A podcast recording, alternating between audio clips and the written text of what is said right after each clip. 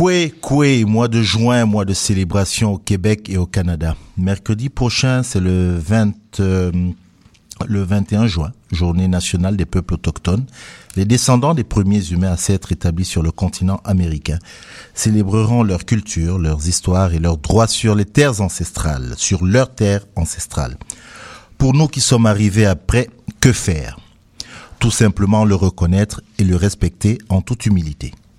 Néo-Québec Radio se déroule dans les studios de CIBL 101.5 FM qui se trouvent à Jogjague, soit sur des terres appartenant traditionnellement aux peuples autochtones et actuellement en territoire non cédé Konyon-Kehagwa, aussi appelé Mohawk, ayant longtemps servi de lieu de rassemblement et d'échange entre les nations.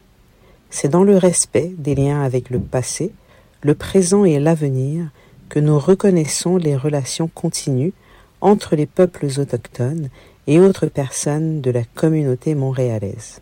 Néo-Québec sur CIBL, c'est tous les dimanches de 13 à 15 heures. Passe le message.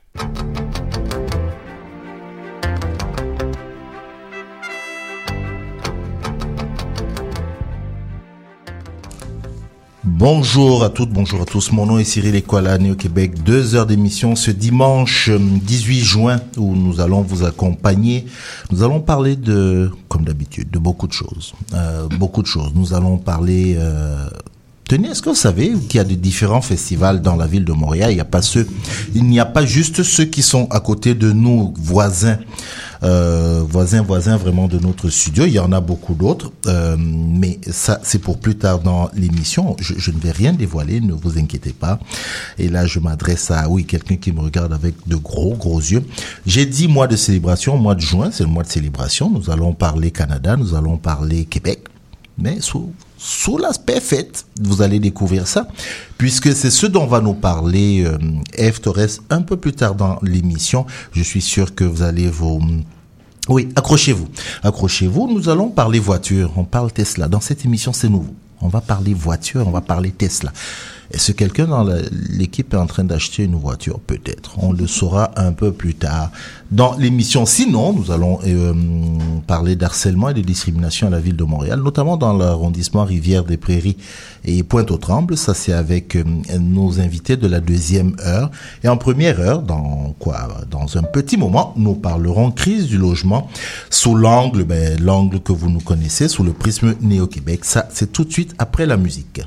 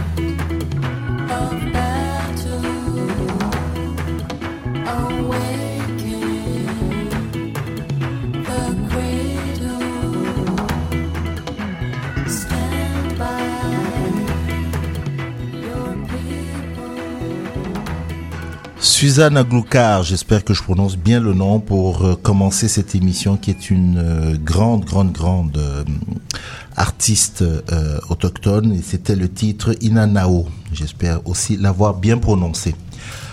Voilà, une inégalité criarde, je vous dirais, est, la crise actuelle du logement et surtout la gestion que le gouvernement de la CAC en fait. La dernière actualité sur ce sujet est ce que bah, nous nous appelons plutôt la perte du droit à la cession de bail. Hein, C'est le dépôt de, du projet de loi 31. C'est euh, un projet de loi qui, bah, qui va permettre aux propriétaires de voilà de, de, de, de ne plus faire en sorte qu'un locataire puisse céder son, son bail. Euh, nous allons parler, on veut parler de cette crise du logement euh, et pour en parler, nous avons invité Fatima Gabriela Salazar Gomez qui est chargée de projet à Woodstock, qui est oui? Ok, j'ai vu le grand geste, je me suis dit qu'est-ce qui se passe, qu'est-ce que j'ai encore fait? Chargé de projet à Woodstock et puis l'émission d'aujourd'hui, je vous dis pas, euh, qui est surtout le projet immeuble à immeuble et super voisine, euh, qui occupe aussi euh, la fonction de président du comité logement de Montréal Nord. Donc quand je vous dis qu'on va en parler différemment, c'est que nous, nous allons en parler de manière micro. Nous voulons surtout que les gens qui nous écoutent comprennent véritablement ce que ça veut dire. Euh, Fatima Gabriela Salazar Gomez, bonjour. Bonjour. Merci, merci, vraiment, merci d'avoir accepté euh, notre invitation, surtout quand vous a euh, enlevé dans une, euh, on vous a fait euh, ne pas avoir une activité qui vous est très importante tous les dimanches, mais on va pas en parler. On, s'est déjà excusé, merci. Mais vous êtes une grande sportive, euh, on va dire quoi, une professeure, une mentor. Vous accompagnez, disons-le quand même, vous accompagnez des femmes tous les dimanches à faire du vélo. Exactement. Dans le fond, avec Woodstock, on a mis en place le programme Tout à vélo qui est offert par Vélo Québec et qui justement est un programme d'initiation aux femmes tout à vélo, c'est vraiment un programme qui est offert pour et par des femmes à apprendre à faire du vélo. Puis c'est vraiment un programme révolutionnaire pour les femmes qui se trouvent à l'âge adulte. Donc on parle de mamans, de personnes aînées qui ne savaient pas faire de vélo et qui ont l'opportunité d'apprendre à faire du vélo dans un espace fermé avec des femmes. Oh, ça c'est parfait ça. Euh, alors Woodstock, pour ceux qui débarquent de la planète Mars et qui ne savent pas ce que c'est, Woodstock est une organisation euh, fondée en 2009, euh, voilà, qui crée et opérationnalise des projets qui visent à l'élimination des inégalités systémiques à travers des forums sociaux, des initiatives artistiques, des activités estivales, des ateliers d'initiation aux technologies et plus encore. La multiplication des bavures policières, les inégalités systémiques, je l'ai dit, la perpétuation de la marginalisation du quartier Montréal-Nord font que une organisation comme Woodstock reste encore pertinente aujourd'hui et c'est ce qu'il faut, c'est euh, qui vous fait avancer euh, dans cette organisation-là. Parlons crise du, du logement. Euh, mais déjà, de manière globale, le projet de loi 31, vous en avez entendu parler. Qu'est-ce que vous en avez pensé? Euh, oui, ça a résonné, bien sûr. Là, c'était sur les oreilles de tout le monde, euh, ce nouveau projet. C'est sûr que pour moi, c'est inquiétant parce que c'est comme beaucoup de gens et les experts l'ont mentionné, c'est notre dernier outil euh, pour garder euh, des logements abordables. Mais à Montréal-Nord, puis j'aimerais parler un peu de ce qui se passe dans mon quartier. Au-delà de, de, juste travailler, je suis aussi fière nord-montréalaise. J'y vis, j'y ai grandi, Montréal-Nord. J'ai un sentiment d'appartenance très fort à ce quartier.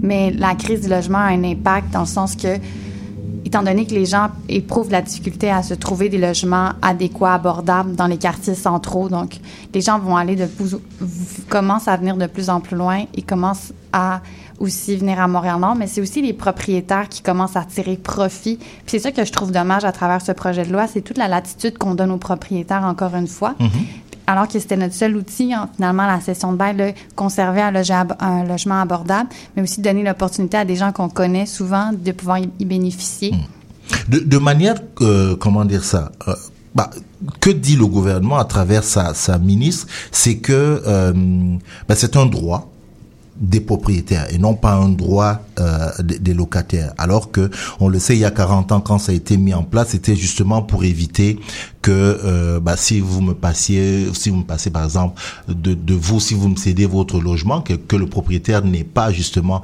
l'occasion d'élever tout de suite son, son loyer. Euh, donc c'était un peu ça, c'était la raison pour laquelle on trouvait que cette session de bail a été une bonne chose. Et donc c'est ça que le, le gouvernement veut couper aujourd'hui. Ouais, puis c'est encore une fois parler de logement comme un bien immobilier, un bien comme si c'était un capital, alors que le logement, c'est un droit. Mm. On n'a pas le choix de se loger, on n'a pas le choix de vivre quelque part. Euh, puis je trouve ça vraiment euh, révoltant et indigne. Je m'indigne face au fait comment on continue à concevoir le logement comme un bien, puis pas le voir dans la société dans laquelle on vit au Québec. On, on se dit souvent, on est au Québec, on est un- on, on est une province qui a un héritage hyper de gauche, un héritage hyper d'un état social. Puis on est en train de tout le temps, genre, de, de perdre tous ces, ces privilèges. Tout- en fait, pas des privilèges, des droits, des acquis qu'on a en tant que société pour qu'est-ce que c'est de bien vivre ensemble? C'est quoi le, le strict minimum pour avoir une bonne vie, pour... euh, puis c'est le logement.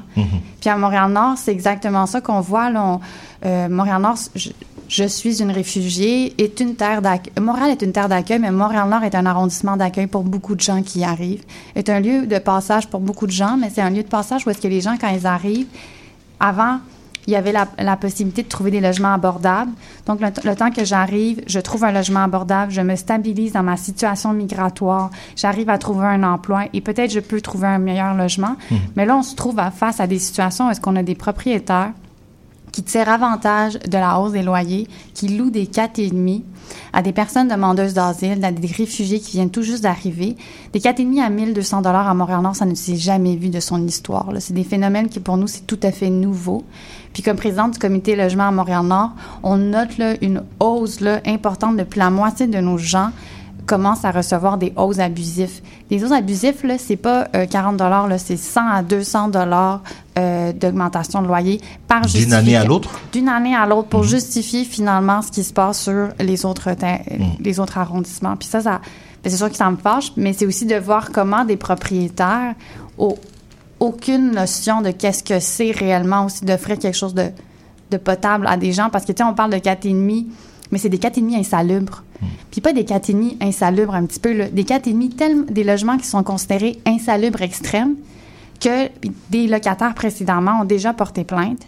Puis que do- souvent, des, quand je rencontre des gens dans le cadre de mon travail qui disent justement, on a porté plainte, puis quand je vais faire le suivi avec le comité logement ou l'arrondissement, l'arrondissement dit, c'est tellement un cas d'insalubre extrême que c'est la ville-centre qui est responsable de cet immeuble-là. Tout le monde se renvoie la balle. Hein? Tout le monde se renvoie la balle, puis finalement, ces gens-là continuent à vivre dans des, des logements insalubres. En plus, là, je veux comme rementionner le fait que ces gens-là ont une expérience déjà toute traumatique, sont déracinés, sont fatigués, ils ont tellement vécu de violence dans tout leur cheminement migratoire qu'il y a comme pas de répit même quand tu arrives au Québec.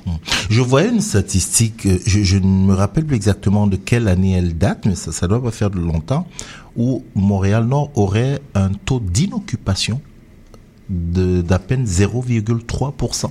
Ouais. Taux d'inoccupation. Oui, oui, puis on parle même dans nos statistiques là, que c'est plus de 72% de la population qui est locataire. Là, fait que c'est la grande majorité des gens qui vivent dans notre quartier qui sont locataires. Là. On parle comment le droit du logement est important, c'est vraiment ça. Là. Puis on parle aussi de démographiquement. Montréal-Nord, c'est run par des femmes. C'est majoritairement la population, c'est des femmes, c'est des mères qui sont solo-parents, qui sont, c'est des mères qui, euh, des chefs de famille qui doivent se trouver justement à vivre là-dedans. Puis à Montréal-Nord, on n'a pas beaucoup de HLM. On est très déficitaire de ça. Euh, Il n'y a pas beaucoup, il y a pas de coop. Il n'y a aucune coop qui existe. Donc, À Montréal-Nord. À Montréal-Nord. Fait qu'il n'y a même pas de la place pour euh, donner place à ce logement social-là. Puis un autre aspect aussi, c'est que je vois euh, dernièrement des arrondissements qui font l'achat d'immeubles ou de terrains vacants pour y construire des logements sociaux. Fait que là, on voit la ville qui prend une nouvelle responsabilité, qui est une responsabilité finalement du gouvernement provincial que d'offrir des logements abordables. Mais à Montréal-Nord, dans notre histoire aussi de, comme municipalité, étant donné que nous sommes historiquement une ancienne ville indépendante et qu'on a été euh, liés, Euh, fusionnés mhm, finalement à la ville de. Montréal, nous, historiquement, à Montréal-Nord, c'était reconnu, il n'y avait pas de taxe foncière. Fait que nous n'avions pas d'argent quand Bah, nous avons été... 72% de locataires. Nous euh, n'avions pas été, nous n'avions pas de fonds d'argent. C'est comme si on n'avait pas d'économie quand on a été fusionné avec la grande ville de Montréal. Fait que ça fait qu'on n'a pas beaucoup d'argent dans notre arrondissement pour pouvoir même faire l'achat de terrains vacants pour pouvoir y construire des logements abordables. Fait qu'on est encore une fois très en retard par rapport à d'autres arrondissements. Fait que ça, ça fait qu'on va pas être en mesure, même ma propre, mon propre arrondissement, de protéger les gens vulnérables qui ont constitué et qui ont écrit l'histoire de Montréal-Nord. Puis ça, je le mentionne, c'est les populations noires, c'est les communautés noires qui vivent dans le quartier. Mhm. C'est les premières qui seront, qui seront touchées, qui vivent déjà de la discrimination à l'accès au logement. Puis ça, ça me préoccupe. Donc, je comprends et, tous ceux qui nous écoutent comprennent euh, que ce projet de loi 31 euh, là ne vous arrange, mais alors pas pas du tout. Est-ce que depuis qu'on l'a annoncé, qu'il y a eu le dépôt, du moins ça n'a pas encore été discuté euh, à, l'Assemblée, on espère qu'il y aura suffisamment de force pour faire reculer le gouvernement là-dessus. Mais est-ce que vous avez déjà engagé un certain nombre d'actions? Je sais que euh, la ministre a un peu déposé ça et, je, vous allez m'excuser d'utiliser ce terme-là, mais de manière un peu un peu subrepticement la dernière journée de, la session quand elle dépose ça est-ce que il y a des actions qui sont quand même déjà entreprises pour pouvoir en, en passant est-ce que vous avez été invité à participer à des discussions en tant qu'organisme on sait que vous vous intéressez au logement est-ce que vous avez été invité?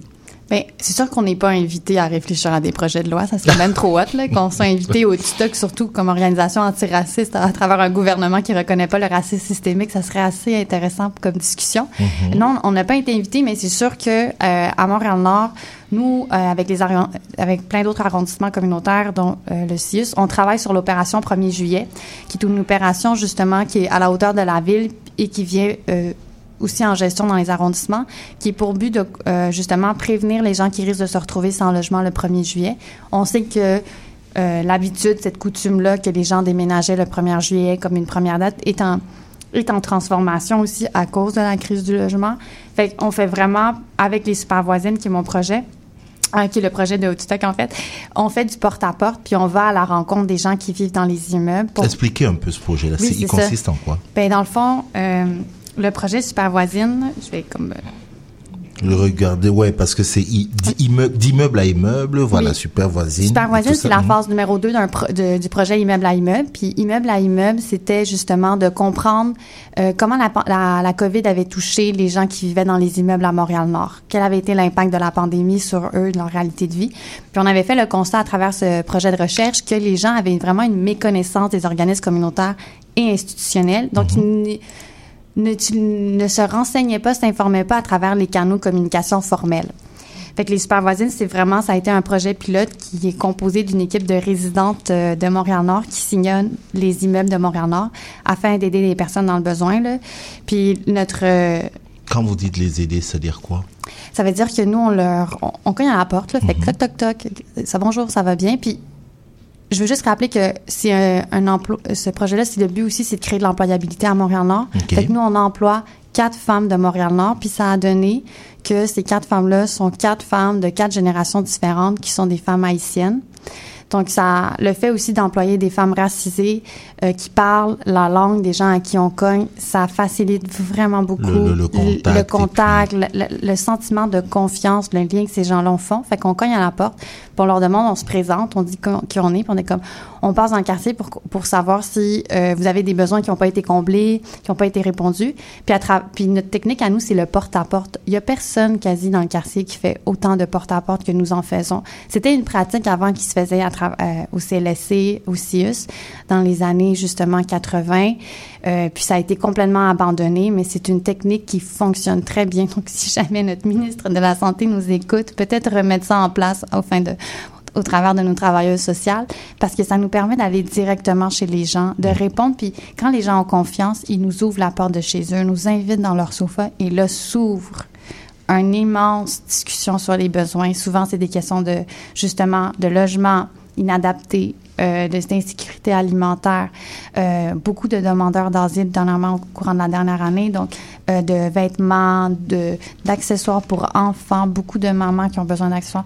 Fait que la liste est longue, puis nous ce qu'on fait c'est du référencement, donc on s'assure qu'ils connaissent les, les organismes qui sont dans le quartier, mais au-delà de ça, on fait aussi de l'accompagnement. Mhm. Ça suffit, ça suffit pas le référencement. Tu peux pas juste donner un numéro de téléphone à quelqu'un qui arrive. Fait qu'on appelle avec elle, on essaie de prendre rendez-vous, puis des fois on essaie de créer de l'autonomie, fait qu'on leur dit appelez, mais on va revenir les voir. Ah, puis ça a-tu fonctionné? T'ont-tu répondu, les fourchettes de l'espoir?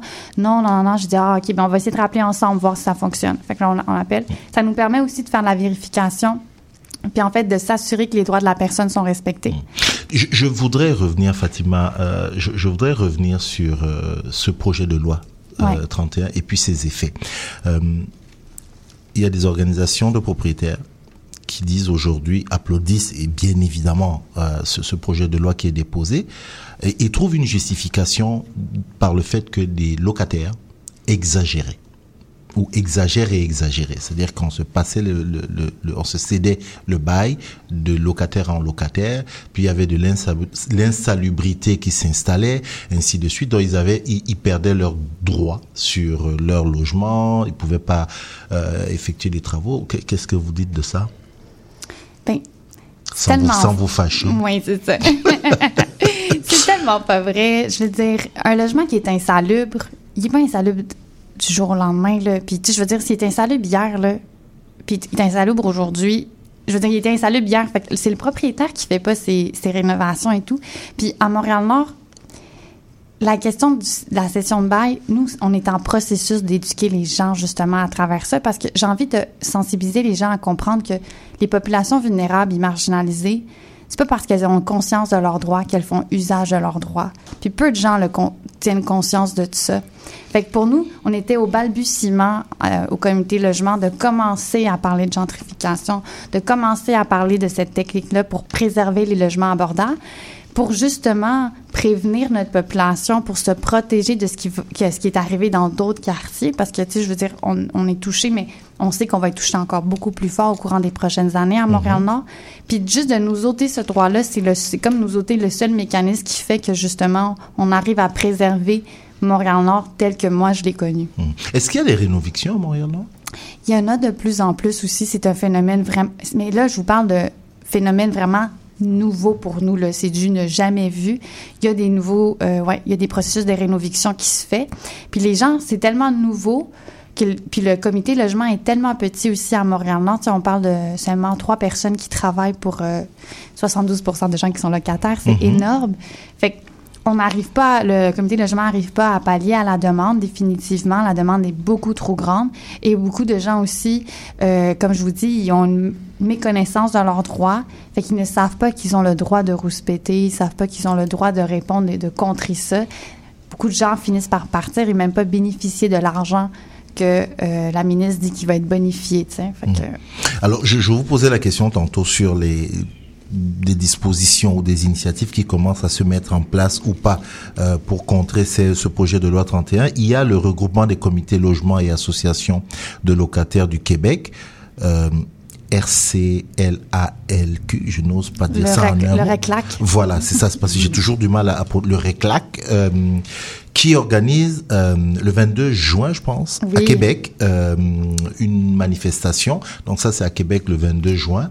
On espère que à Montréal, il y a aussi des, des, des choses qui vont euh, qui, qui, vont se passer et que vous du côté de, de, de, de Montréal Nord, du côté de Woodstock, j'imagine que ce sont des initiatives. C'est sûr que nous, on encourage tout le monde d'y aller le 22 juin, puis on va essayer de se mobiliser dans le quartier pour justement euh, sensibiliser les gens à ce qui s'en vient, là, hmm. faire passer le message. Mais oui, comptez sur nous pour être présents. Mhm.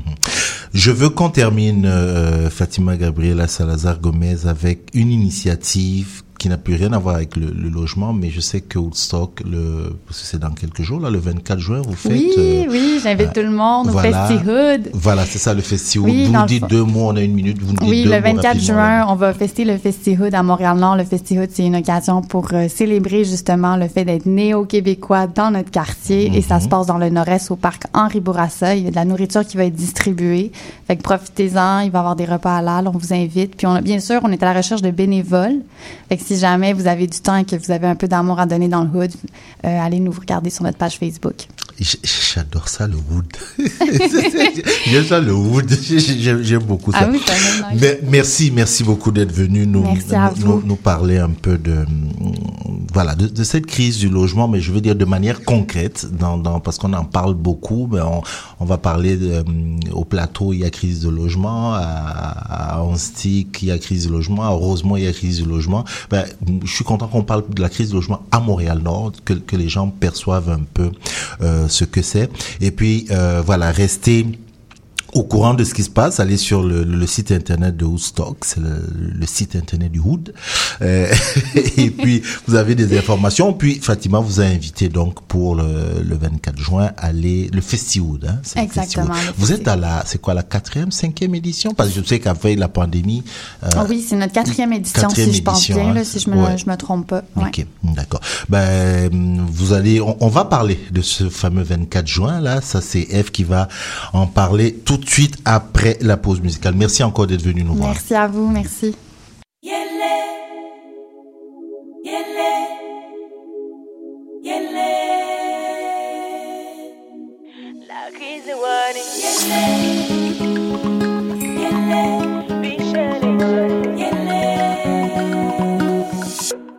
Linaram yela mati bam lina sasaram yela mati vamos lida zanga. zangar sasaram yela mati vamos lida faça zangar tingaram yela mati vamos lida faça zangar tapatarua ye ye ye ye ye ye ye. Bamye ko zanga tohe tomana wana ye baba tunamera bana boca.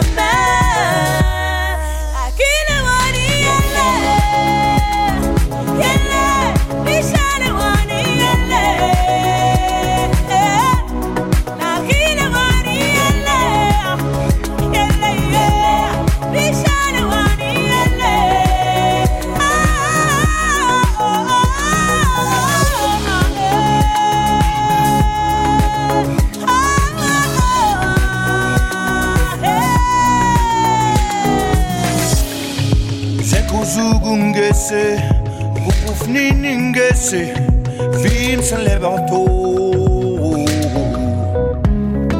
Saduni ngese, sa zamani ngese, zamani kawapinde. Kam kumda beufa, kam nyabda kom, kom, kom, kom, beufa. Kam kumda beufa, kam nyabda kom, kom, kom, kom.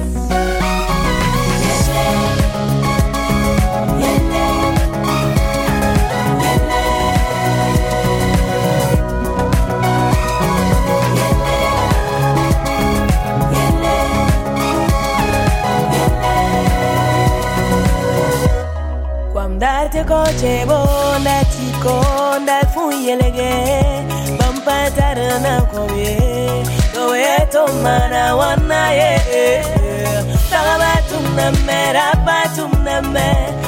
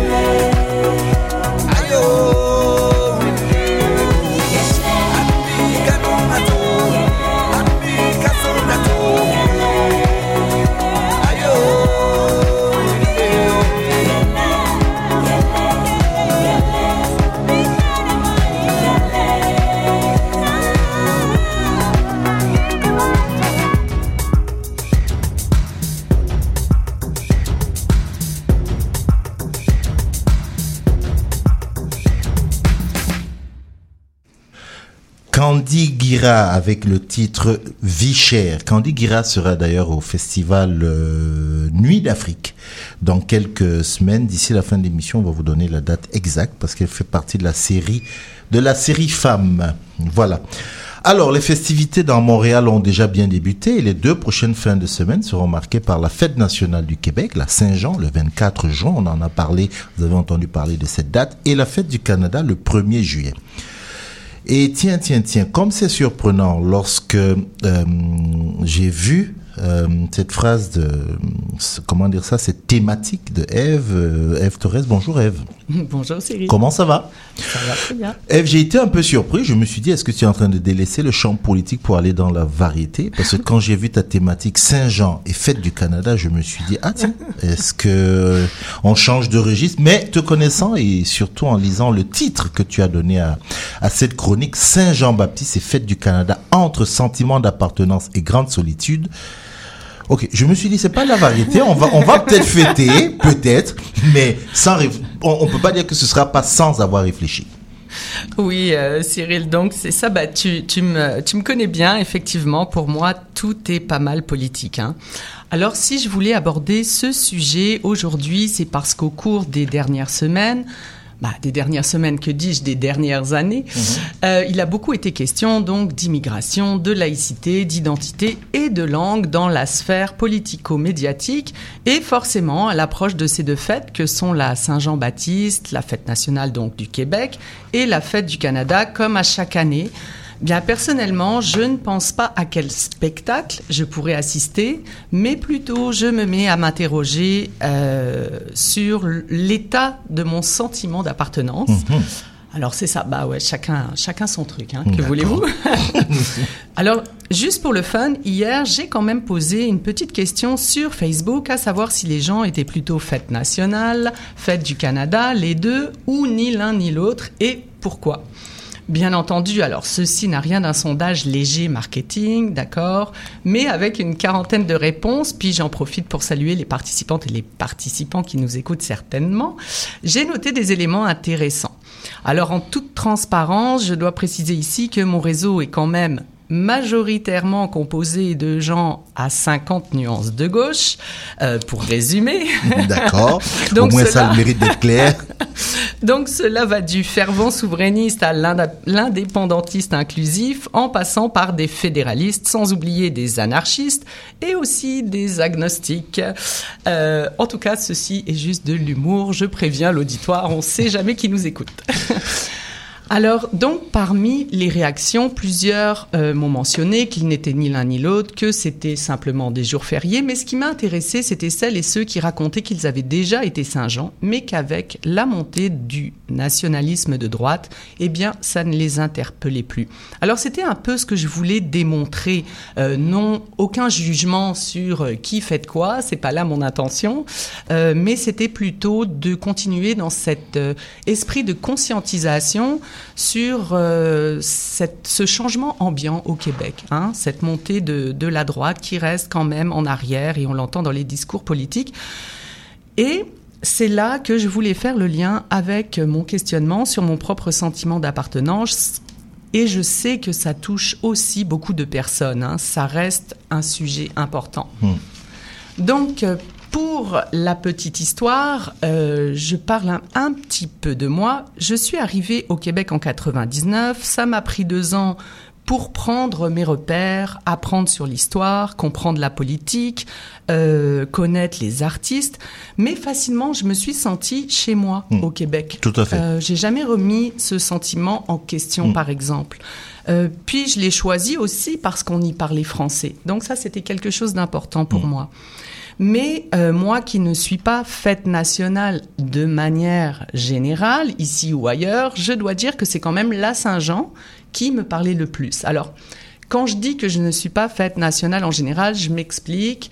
Euh, je suis quelqu'un pour l'autodétermination des peuples à travers le monde. Donc autant un pays qui célèbre son indépendance pour s'être libéré d'un joug impérialiste, ça me parle, tandis qu'un pays euh, colonisateur et génocidaire qui célèbre, bah, on va dire que j'ai moins envie d'aller à la fête. Donc, euh, On, on comprend. alors, euh, si euh, c'est la Saint-Jean qui m'interpellait malgré tout à l'époque, c'est parce que je voyais le Québec comme le résistant, en fait, francophone dans ce paysage anglophone. Et, et c'est ce qui venait me, me chercher, Mhm. un peu comme le petit village gaulois d'Astérix. Mais je ne pensais pas quand même euh, voir, euh, voir si juste. hein. Euh, en 2007, on se rappellera avec ce que l'on a appelé la crise des accommodements raisonnables. Euh, c'est en partie ce qui est venu perturber la façon dont je voyais ma place au sein du Québec, ou plutôt la façon dont je voyais comment le Québec me percevait en tant que néo-québécoise, musulmane, portant un foulard. Euh, plus tard, on a vu donc la Charte des valeurs en 2014. On a assisté à une transformation assez radicale du Québec où le nationalisme identitaire a pris de l'ampleur, où euh, les groupes d'extrême droite se sont mis à être plus vocaux. Et avec cette montée, eh bien, une appropriation du drapeau du Québec également. Ok. Alors donc, ce fleur de lysée, le fleur de lysée est devenu tranquillement le symbole de ce na- nationalisme de droite et de l'extrême droite. Et en fait, cette appropriation du drapeau euh, n'est pas anodine et elle a fait beaucoup de mal non seulement au mouvement indépendantiste, mais aussi euh, aux Québécois, aux néo-Québécois, qui ont du mal parfois justement à créer ce sentiment-là d'appartenance. Alors, euh, Cyril, c'est vrai qu'on peut voir des fêtes juste comme des fêtes. Oui. Ok, tout le monde n'est pas obligé d'avoir un regard politique sur tout ça, mais je crois quand même qu'il reste important d'avoir ces perspectives dans un coin de la tête pour réfléchir collectivement à ce que l'on voudrait pour le Québec, pour prendre conscience que notre attachement et notre regard nous amènent à prendre des décisions, notamment lors des élections, et que la vigilance reste de mise et de ne pas douter aussi que le Québec, c'est également chez nous. Alors, moi, quoi qu'il en soit, pour faire le lien avec euh, ton invité euh, précédente, Cyril, donc Oui. euh, lors de ton entrevue, c'est vrai que pour moi, le 1er juillet, c'est la période euh, des déménagements. hein. C'est ça qui me, qui me vient en tête lorsqu'on parle du 1er juillet. Et euh, je ne peux m'empêcher donc d'avoir une pensée pour celles et ceux qui seront probablement sans logement Ton logement, effectivement. euh, à ce moment-là, mais aussi une pensée pour les équipes qui vont être sur le terrain dans nos différents quartiers de Montréal, Euh, un mélange de groupes communautaires et d'institutions, hein, comme Gabriella euh, de Woodstock l'avait mentionné, Mhm. qui vont travailler ensemble pour aider nos concitoyennes et nos concitoyens et s'assurer que personne ne soit à la rue, on le souhaite. En tout cas, il est grand temps que le gouvernement prenne la crise du logement au sérieux, vous l'avez dit avec raison. Bref, je vais terminer en étant quand même bonne joueuse. Euh, je vais souhaiter de bonnes célébrations à celles et ceux qui fêteront. Et puis sinon, bah, ça sera un bon congé pour tout le monde. Merci Eve. Ce que je comprends, c'est que le 24 juin est une fête. Peu importe comment on le prend. Le 1er juillet, c'est le déménagement. C'est plus ou moins. Mais, pour résumer, mais, je peux m'empêcher de, te poser la question. Donc, tu as ces, du moins quelques personnes, une bonne quarantaine, c'est pas rien là, c'est déjà assez euh, euh, euh, révélateur. Grosso modo, ça dit quoi? Grosso modo, ça disait, c'est ça, les gens euh, ne faites plus la Saint-Jean comme avant. Mm. La Saint-Jean, euh, pour eux, les derniers, il y en a beaucoup qui me disaient avoir fêté euh, la dernière Saint-Jean en 95, que justement toute cette tendance politique et le discours ambiant a fait un- en sorte qu'ils se reconnaissaient plus. On l'a vu également, euh, c'est devenu, euh, euh, on on n'a plus la même fierté on n'a plus ce même rapport, puis je pense que les gens ont du mal à se retrouver par rapport à ce qui est décrit aujourd'hui par le politique comme l'identité québécoise. Donc cette discussion-là, qu'est-ce que l'identité québécoise? Et je suis quand même contente de voir que d'une manière générale, même des indépendantistes, souverainistes, etc., ont cette vision quand même inclusif et sont euh, au niveau du Québec 2.0 avec ce qu'il est aujourd'hui, toute sa diversité. Et on l'a vu, beaucoup de personnes néo-québécoises elles-mêmes s'approprient, tentent de s'approprier euh, ces fêtes-là. Et puis, euh, par exemple, on a parlé avec, Avec le Festiwood. C'est une façon Mhm. de souligner la Saint-Jean. C'est ça. Mais je pense que ça reste euh, important de tenir compte que les politiciens, même si là, l'Assemblée nationale, ils vont plus y aller pendant les vacances, s'ils sont à l'écoute moindrement, euh, de tenir compte de ceci parce que euh, ce Québec-là, ce Québec qu'on veut, il doit se faire Avec tout le monde avec tout le monde. Justement, une autre hum, manifestation, le, le 24 juin, ça s'appelle, c'est l'Afro Saint-Jean, qui a lieu au Parc des Hirondelles. Euh, je pense le vendredi et le samedi. Euh, on va encore revenir là-dessus d'ici la fin de l'émission, mais je pense qu'ils sont déjà à leur sixième édition. Wow. Voilà, il y a des jeux pour les enfants, il y a, il y a, il y a même, euh, bref, tout le rituel. Et puis voilà, comme tu disais, qui essaie de, de s'approprier, euh, de s'approprier cette cette fête-là, parce que et puis dernière petite parenthèse, quand tu as parlé du fait que le drapeau Oui.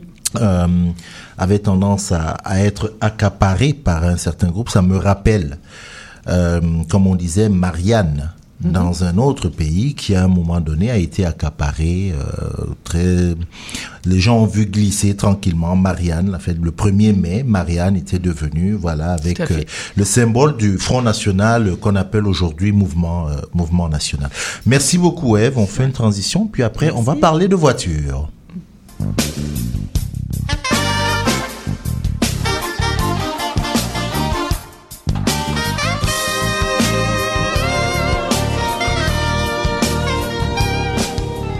Pour terminer et commencer la semaine, écoutez Cyril Equala et son équipe.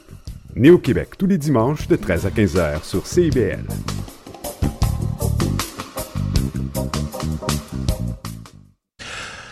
Alors aujourd'hui, on va parler, je viens de vous le dire, hein, on va parler d'un sujet un peu particulier qui est celui, c'est son sujet qui est celui des Tesla. Bonjour Malia. Bonjour Cyril, Comment vas-tu Malia? Ça va très bien. Euh, Oui, je, surpris, oui, je l'ai été parce que euh, quand j'ai vu Tesla, on parle bien des voitures électriques là, hein, Oui. qui sont conçues par euh, l'entrepreneur milliardaire numéro un au monde, là, patron de qu'on Twitter. qu'on ne présente plus, Elon Musk, et ces voitures qui sont de plus en plus présentes dans les rues de Montréal, ce qui n'est pas faux. Euh, c'est pas quelque chose d'anodin, tu nous dis. Non, Hein? Non, non, on, non. on a, j'ai j'ai hâte, et comme probablement plein de, j'ai hâte. de- Qu'est-ce qui, Tesla, qu'est-ce qui s'est qu'est-ce passé, qui se passe avec Qu'est-ce les Tesla qui sont Ouais. absolument partout et, et je le dis parce que bah, ça fait deux ans que rien qu'en observant le trafic routier, bah, je me suis lentement rendu compte que une voiture sur dix était la création d'Elon Musk. Et là, j'aurais presque envie de dire chapeau l'artiste, de l'applaudir, parce que non seulement Monsieur Musk a entre ses mains l'un des réseaux sociaux les plus influents de notre époque et je veux bien sûr parler ici de Twitter, Mhm. mais il semblerait qu'il soit également en bonne voie de dominer le marché automobile aussi. Et, et pour être rentré plus d'une fois dans une Tesla, hélas, pas la mienne. La Eve- chanceuse. Eve me demandait en début de d'émission si j'allais euh, acheter une Tesla. Non, je n'en suis humblement qu'à mon premier million. Mhm. Euh, mais pour être rentré dans de nombreuses Tesla à travers euh, les Uber que je prenais quand les jours les jours où j'étais plus en retard que mes retards habituels, Mhm. eh ben je dois admettre que je comprends l'intérêt de ces voitures. C'est silencieux, c'est spacieux, c'est confortable, et puis surtout c'est beau. Euh, L'esthétique est très futuriste. Il y a, il y a une sorte de mécanisme tactile pour actionner la portière de la voiture. Puis quand vous levez la tête, vous pouvez directement voir le ciel parce que le toit est vitré, et donc on a presque l'impression d'être dans une décapotable sans être dérangé par le vent. Donc le meilleur des mondes. Et, et puis c'est impressionnant aussi de regarder le tableau de bord parce que je sais pas si vous avez déjà vu une Tesla de l'intérieur, si vous en avez déjà eu la chance, l'honneur, mais il y a un tableau de bord qui est vitré et qui non seulement indique la position des autres voitures autour de vous, mais euh, ce tableau de bord indique aussi la position des passants qui sont aux alentours. Et comme si ça ne suffisait pas, il y a également une caméra qui vous montre exactement ce qui se passe autour de vous. Et, là, je parle pas d'une caméra qui est pixelisée où il faut vraiment plisser des yeux pour distinguer le trottoir et la chaussée. Non, non, non, non. Je parle d'une caméra haute définition HD, comme on dit, qui en toute honnêteté rivaliserait avec la caméra euh, de mon iPhone. Bon, euh, c'est un iPhone 10, hein. Ça vaut ce que ça vaut. Parenthèse fermée. Euh, et et n'oublions pas aussi le, le plus grand argument de vente de la Tesla, qui est que c'est quand même une voiture électrique. Et je pense que euh, c'est aussi pour ça en fait qu'on en voit autant euh, à Montréal, qui est une ville qui est très portée sur l'environnement, sur l'écologie, sur les énergies vertes. Et, et donc, si on veut rester dans, en alignement en fait avec ces, ces valeurs-là, tout en évitant de sacrifier un moyen de transport efficace comme celui de la voiture, ben, je peux comprendre que certaines personnes se disent ok, je vais opter pour la Tesla. Mhm. Et puis, ben, si la Tesla s'accompagne aussi d'un pilote automatique qui me permet de me relaxer les bras croisés pendant que la voiture conduit pour moi, ben, ma foi, c'est un bonus qui ne se refuse pas. Donc, je vois l'intérêt de la Tesla sur le côté pratique, technique, mais aussi esthétique. Mais là où je commence un peu... J'attendais le mais. Oui, le, le mais, le mais arrive toujours. Mais là où je commence justement à froncer des sourcils et à me poser quelques questions, c'est quand le prix rentre en jeu. Parce que en me renseignant un peu, j'ai réalisé que euh, la Tesla la moins chère commence aux alentours de 50 000 dollars. Puis on monte à 65 000. On arrive à 72 000. Puis on fait un petit détour par 84 000. Et là, on entre dans les gros chiffres, donc les 100 000, 109 000, 116 000, 135 000, même 142 000 pour un engin à 4 euros. Écoute, Voilà. Et qui les a autres, parlé des tickets de Beyoncé Allons-y. Et 116 000, oui, tu disais. c'est 142 000 même, et puis les autres coûtent tellement cher qu'elles sont sur commande. En tout cas, c'est comme ça que j'interprète ça. Mhm. Et là, je me suis demandé, mais est-ce que la Tesla est si unique pour n'être disponible qu'à des prix pareils? Euh, Est-ce que c'est la seule voiture sur le marché qui est électrique, qui a un design aussi lisse et élégant, qui a un tableau de bord 3D, qui offre un pilote automatique? Est-ce que c'est la seule voiture sur le marché? Eh bien non, parce que figurez-vous qu'il existe aussi d'autres voitures qui présentent aussi certaines de ces caractéristiques.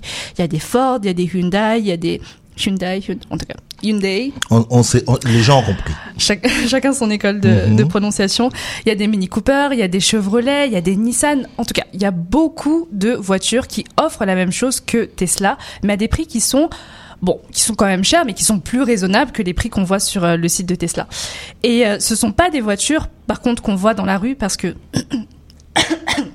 Excusez-moi, c'est le sujet qui m'émeut visiblement. Mais ce sont pas ces voitures-là qu'on voit dans la rue, ce sont bel et bien les Tesla, et ce malgré leur prix élevé. Et, et, et ce prix, justement, j'ai l'impression que c'est aussi un badge d'honneur pour les personnes qui font l'acquisition des Tesla, parce que bah, la fois dernière, par exemple, je prenais un, un Uber avec euh, un collègue. Encore? Encore un Uber, oui. Cette fois-ci, j'étais pas en retard. Tu prends que des Uber, Malia. Mais vas-y, vas-y. Ouais. Donc, tu prenais la, je prenais un Uber avec un, un ouais. collègue et puis il, il parlait, il parlait à, à- au, au chauffeur comme ben, voilà, une petite conversation. Puis euh, un peu à la blague, il essayait de deviner le prix de la voiture. Puis il a donné un prix qui était quand même assez élevé, mais euh, assez bas pour la gamme de prix que j'ai énoncé tout à l'heure. Et puis le chauffeur l'a corrigé, mais d'une manière un peu, euh, un peu sèche, un peu véhémente, comme s'il était outré en fait qu'on ait pu supposer qu'il a payé un prix aussi bas pour une telle voiture. Donc il y a vraiment un élément de, fierté ici dans le fait d'avoir fait l'acquisition en fait d'une Tesla. Et moi, ça me fascine. Parce que je me dis, ok, bah, si d'autres voitures offrant les mêmes services existent à des prix plus bas sur le marché, mais que c'est la Tesla qui, euh, c'est la Tesla présente un attrait euh, pour tout le monde, je me demande, mais c'est quoi cette particularité? Qu'est-ce qui fait que les gens euh, soient attirés comme des aimants Par euh, cette, par euh, cette voiture-là Et donc, ce, qu'est-ce qu'elle représente en fait? Et mon, mon hypothèse en fait, c'est qu'elle représente tout simplement son créateur qui est Elon Musk. Et je dirais même plus, la Tesla représente ce que représésente Elon Musk. Bon, il y a beaucoup de représente ici, Mhm. je m'explique. Je, vais surtout m'expliquer en commençant par expliquer ce qu'est Elon Musk. Donc Elon Musk, dans certaines sphères, il est presque considéré comme un messie des temps modernes, donc comme un, manuel vivant du bon milliardaire. Donc euh, on dit qu'il s'est fait tout seul, qu'il est arrivé sans un sou à la Silicon Valley et que guidé par son instinct infaillible, il est allé d'une idée ingénieuse à une autre idée ingénieuse, à commencer par la plateforme PayPal qui, grâce à lui, a révolutionné le paiement en ligne pour continuer avec Tesla sur la marque qu'on voit maintenant à chaque coin de rue. Euh, et sans oublier Twitter, qui, entre ses mains, est devenu le réel outil de liberté d'expression qui... euh, Dit-il. dit non, mais dit-il, mais di- disent aussi tous ses fans. Mhm. Parce qu'il faut savoir que de la même façon dont Céline Dion, les Rolling Stones et même Kofi Olomide euh, ont des fans qui sont capables de braver vent, marée et insultes pour soutenir et défendre leurs artistes préférés, Elon Musk a aussi son armée d'admirateurs qui célébrera toujours chacune de ses inspirations, mais aussi ses expirations, quitte à quelquefois embellir un peu le trait. Parce que, ben, dans cette, euh, tout dans cette image de, de, parce que dans cette image de self-made, de milliardaire self-made, euh, il faut dire qu'il y a quand même beaucoup de mythologie. Surtout quand on sait que son père, Elon Musk, était un riche, est toujours, il me semble qu'il est toujours en vie, euh, est un riche entrepreneur sud-africain qui a construit sa, sa fortune grâce à des mines d'émeraude en Zambie. Dans laquelle travaillaient des, beaucoup de noirs. Beaucoup de noirs. Donc, euh, est-ce qu'il s'est appuyé sur cette fortune colossale pour voler de ses propres ailes ensuite, euh, une fois qu'il est arrivé aux États-Unis Point d'interrogation. Et puis PayPal, ben là, désolé de l'apprendre aux fans de Elon Musk, mais Elon Musk n'est pas à l'origine de cette création. Il a même été viré de la compagnie XCOM euh, alors qu'il siégeait comme PDG pendant euh, sept mois. Et, et ensuite, XCOM est devenu PayPal et PayPal, c'est ben, la plateforme la qu'on connaît ouais. aujourd'hui. Mhm. Mais en dépit de tout ça, ben, il y aura toujours autour de Elon Musk une aura de succès et d'accessibilité. Et, et- et ça, c'est une, une personnalité que Elon Musk cultive précieusement parce qu'elle lui est infiniment bénéfique. Donc il va tweeter avec une certaine spontanéité, il va faire des blagues, il va poster des gifs, il va faire des grandes déclarations philanthropiques en promettant d'aller sur Mars, de créer des puces télépathiques à insérer dans le cerveau, de fabriquer des outils de, téléportation.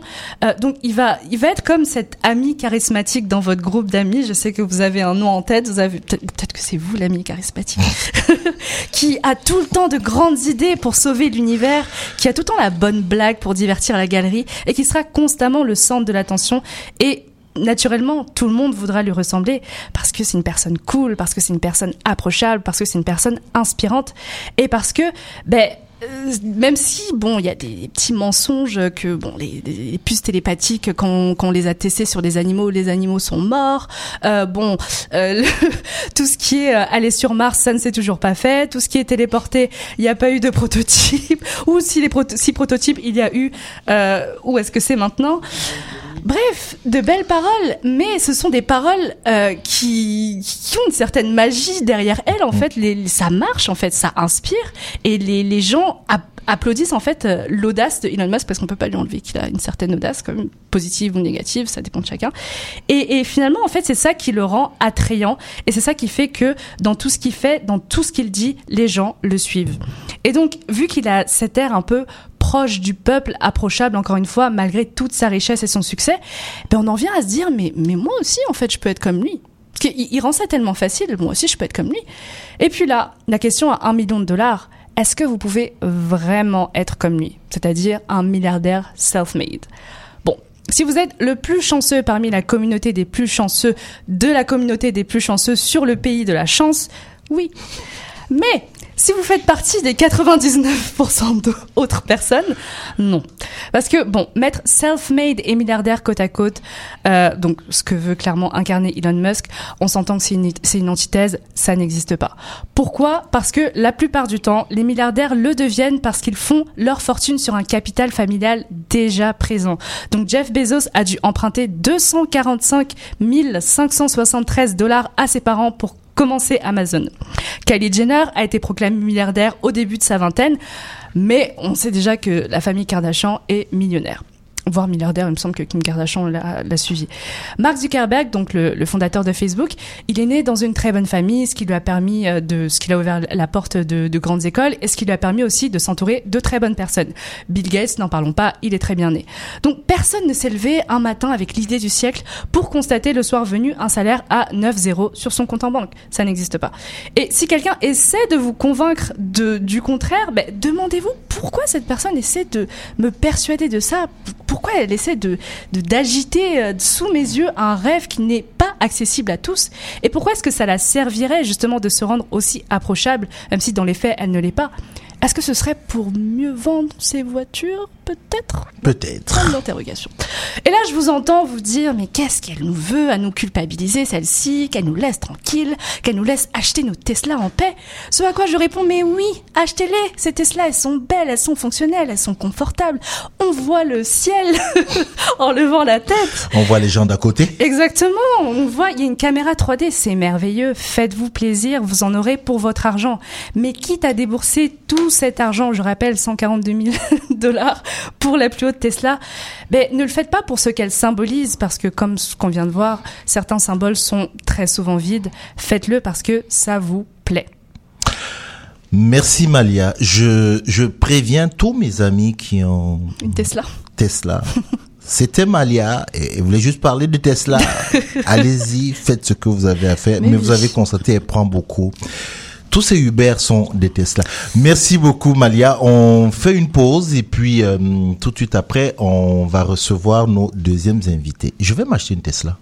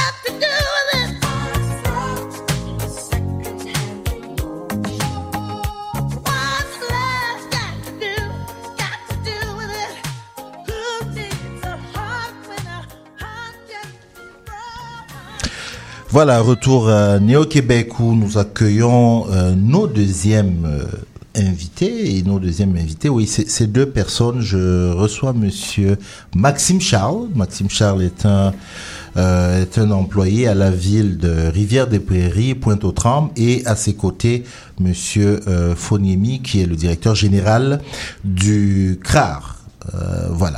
Et je voulais dire en début d'émission, nous allons parler de d'harcèlement, nous allons parler de discrimination euh, à la ville de Montréal dans son ensemble, mais plus particulièrement dans ce cas-ci à Rivière des Prairies, euh, Pointe-aux-Trembles. Monsieur Maxime Charles, je vous l'ai dit, oui, euh, travailleur à la, ville, dans l'arrondissement, opérateur dans un aréna, et je vais prendre le temps de vous donner les faits et lui-même va rentrer après dans les détails. En 2019, il est opérateur dans, un aréna. En 2019, il, est, euh, il fait l'objet de violences et de harcèlement, de vandalisme dans le cadre de son, de son travail. Euh, je saute une étape. En avril 2019, il est transféré au département des parcs dans la division horticulture. Il y vit ensuite deux, deux crevaisons pardon, de pneus. Une vers la mi-mai 2019 et l'autre vers juin 2019. Un matin, il arrive, il arrive au travail et il voit euh, que des images euh, obscènes, on va utiliser ce terme, ont été dessinées un peu partout euh, à son égard. Donc 2021, 2022, toujours vandalisme et même du vol. Alors il porte plainte à son contremaître et finalement rien rien ne se place, rien ne se passe. On retire même son nom de, du casier, son casier, son cadenas sont vandalisés, ainsi de suite. Situation qu'il dénonce, rien ne se passe. Il dépose donc une plainte à la division respect de la personne à la ville centre, je dis bien ville centre, et attend le suivi. Il soumet une version révisée de sa plainte étant donné les éléments du formulaire de plainte de division qui sont, paraît-il, euh, qui sont vagues hein, et qui portent à confusion. Euh, ce qui entraîne quelque part une situation psychologique, euh, vous devez le comprendre, euh, difficile. Il rentre donc dans un état de maladie, il- il se retire un peu. Il y a deux plaintes qui sont déposées en 2019. En 2019, la police clôt la première plainte en estimant que l'enregistrement de l'incident sur vidéo tendait à démontrer que Monsieur Maxime Charles n'avait pas aussi peur qu'il le prétendait parce que selon eux, lorsqu'il leur parlait, il avait un sourire sur le visage. Si vous n'avez pas bien compris ce que je viens de dire, je vais le répéter. La police clôt le dossier parce qu'elle estime qu'en regardant la vidéo de l'enregistrement où il expliquait euh, sa situation, on a estimé qu'il n'avait pas assez peur parce qu'il avait un sourire sur le visage. Donc on clôt le dossier. En 2023, il y a une nouvelle plainte euh, qui, qui est déposée. Euh, deux mois plus tard, elle est déposée en avril et au mois de juin, donc le CRA a envoyé une lettre au commandant du poste de quartier 49 pour demander un suivi. Monsieur Maxime Charles est devant euh, devant moi. Je le remercie énormément d'avoir accepté de, de nous parler ici à Néo Québec parce que ce n'est pas une situation euh, facile. Monsieur Maxime Charles, comment allez-vous? Je vais bien et vous? Ben moi je vais bien. Je merci, suis- de, ouais. merci de me recevoir. Oui. Euh, c'est c'est moi vraiment qui, qui vous remercie parce que là, je suis allé très rapidement dans ces différentes étapes-là et je souhaitais entendre de vous euh, cette histoire-là, ce qui vous arrive à Rivière-des-Prairies, vandalisme, vol, insulte. Est-ce que vous pouvez partager avec nous cette histoire avec vos propres mots? Ben, tout a commencé quand je suis arrivé euh, aux arénas. Et euh, lorsque je suis arrivé aux arénas, c'était en 2018. J'ai commencé à l'entretien. Et pour moi, entrer à l'aréna, c'était comme un nouveau monde. Et euh, je savais qu'il y avait des oui-dire aussi, que c'était une atmosphère très toxique et tout et tout. Mais à la base, j'aimais ça. Et bon, j'ai commencé à l'entretien pour faire comprendre aussi aux, aux, aux auditeurs, c'est que quand tu commences à l'entretien, tu as possibilité de monter en fonction supérieure. Donc, euh, opérateur. Et moi, vu que j'étais dans la, dans la, dans la bâtisse, c'était une chose qui m'intéressait. Donc, j'ai été chercher mes formations. Et pour faire comprendre aussi que c'est pas un examen qui est très facile, qui est même le plus difficile de la ville de Montréal, parce que c'est une machine de précision. Et euh, au-delà euh, que j'ai pris mes formations, c'était avec euh, les formateurs de la ville de Montréal. Et cela n'a pas plu aux autres employés. Pour X raisons, euh, du fait qu'à l'époque, c'était ces mêmes employés-là euh, qui étaient en charge des formations. Donc, il y avait des personnes qui échouaient, puis c'était vraiment louche, des personnes de couleur, surtout. Euh, moi, vu que c'était la ville de Montréal qui m'a formé, j'ai passé les examens, il y a du monde qui n'ont pas plu. Et c'est de là que je dirais que mes problèmes sont survenus. Suite, euh, pendant quatre ans. Vous étiez le seul, euh, la seule personne noire à passer cette formation, à devenir opérateur. Dans l'arrondissement Dans l'arrondissement. Dans l'arrondissement de River-de-Brille, Oui. Effectivement. Donc c'est là que vos, vos problèmes donc commencent. euh, finalement, on commence à travailler. Puis il y a des actes qui commencent. C'est de la discrimination, c'est du harcèlement. Ben, même pendant ma formation, ça a commencé parce que les mécontentements des autres collègues euh, se faisaient savoir en disant que celle qui m'a formé n'est pas bonne. Euh, ils savent rien. Fait que déjà là, j'avais déjà une pression parce que si je me dis s'ils sont capables de critiquer la formatrice qui m'a formé, eh, moi je suis qui? Vous comprenez? Euh, je, je veux aller un peu à cette étape parce que vraiment, il y a des choses. Euh, vous arrivez, quelqu'un vous menace, il vous traite de euh, euh, mon hostile de, de, de- du, du N-word.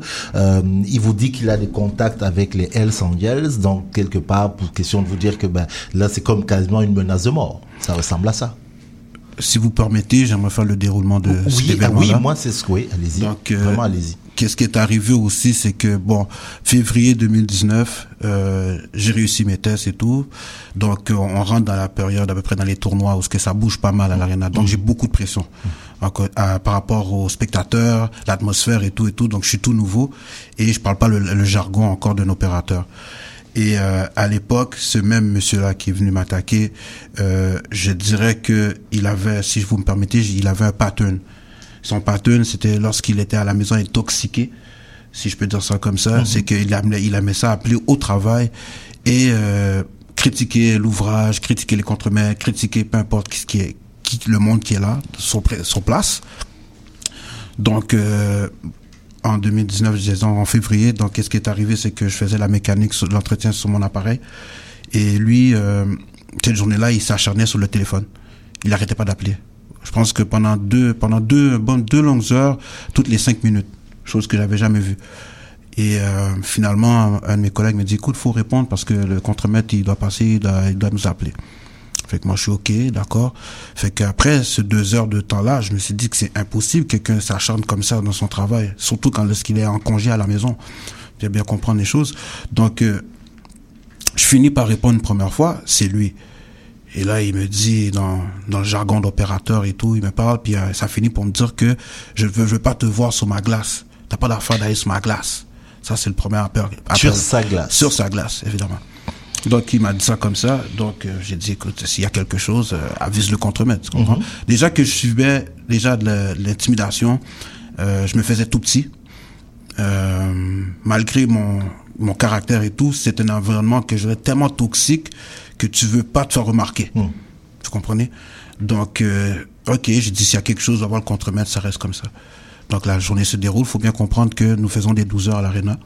Donc, j'étais là depuis euh, midi euh, jusqu'à euh, mi- minuit le soir. Donc, euh, un peu plus tard, vers la- l'heure du souper, j'ai pris mon lunch à peu près vers euh, 19h, 19h30. Et ensuite de ça, le téléphone sonne. C'est encore lui. Pose des questions que je connais même pas.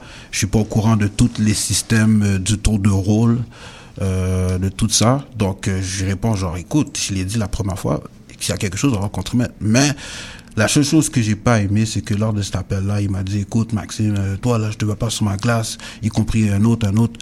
Mais lorsqu'il dit un autre, un autre, il parle d'un de mes confrères qui est métis.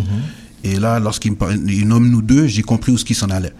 Fait qu'encore une fois, mécontentement, j'étais fâché. J'ai dit, écoute, je t'ai dit d'appeler le contremaître. J'ai raccroché la ligne, la, la ligne au nez vraiment sec, ce coup-ci.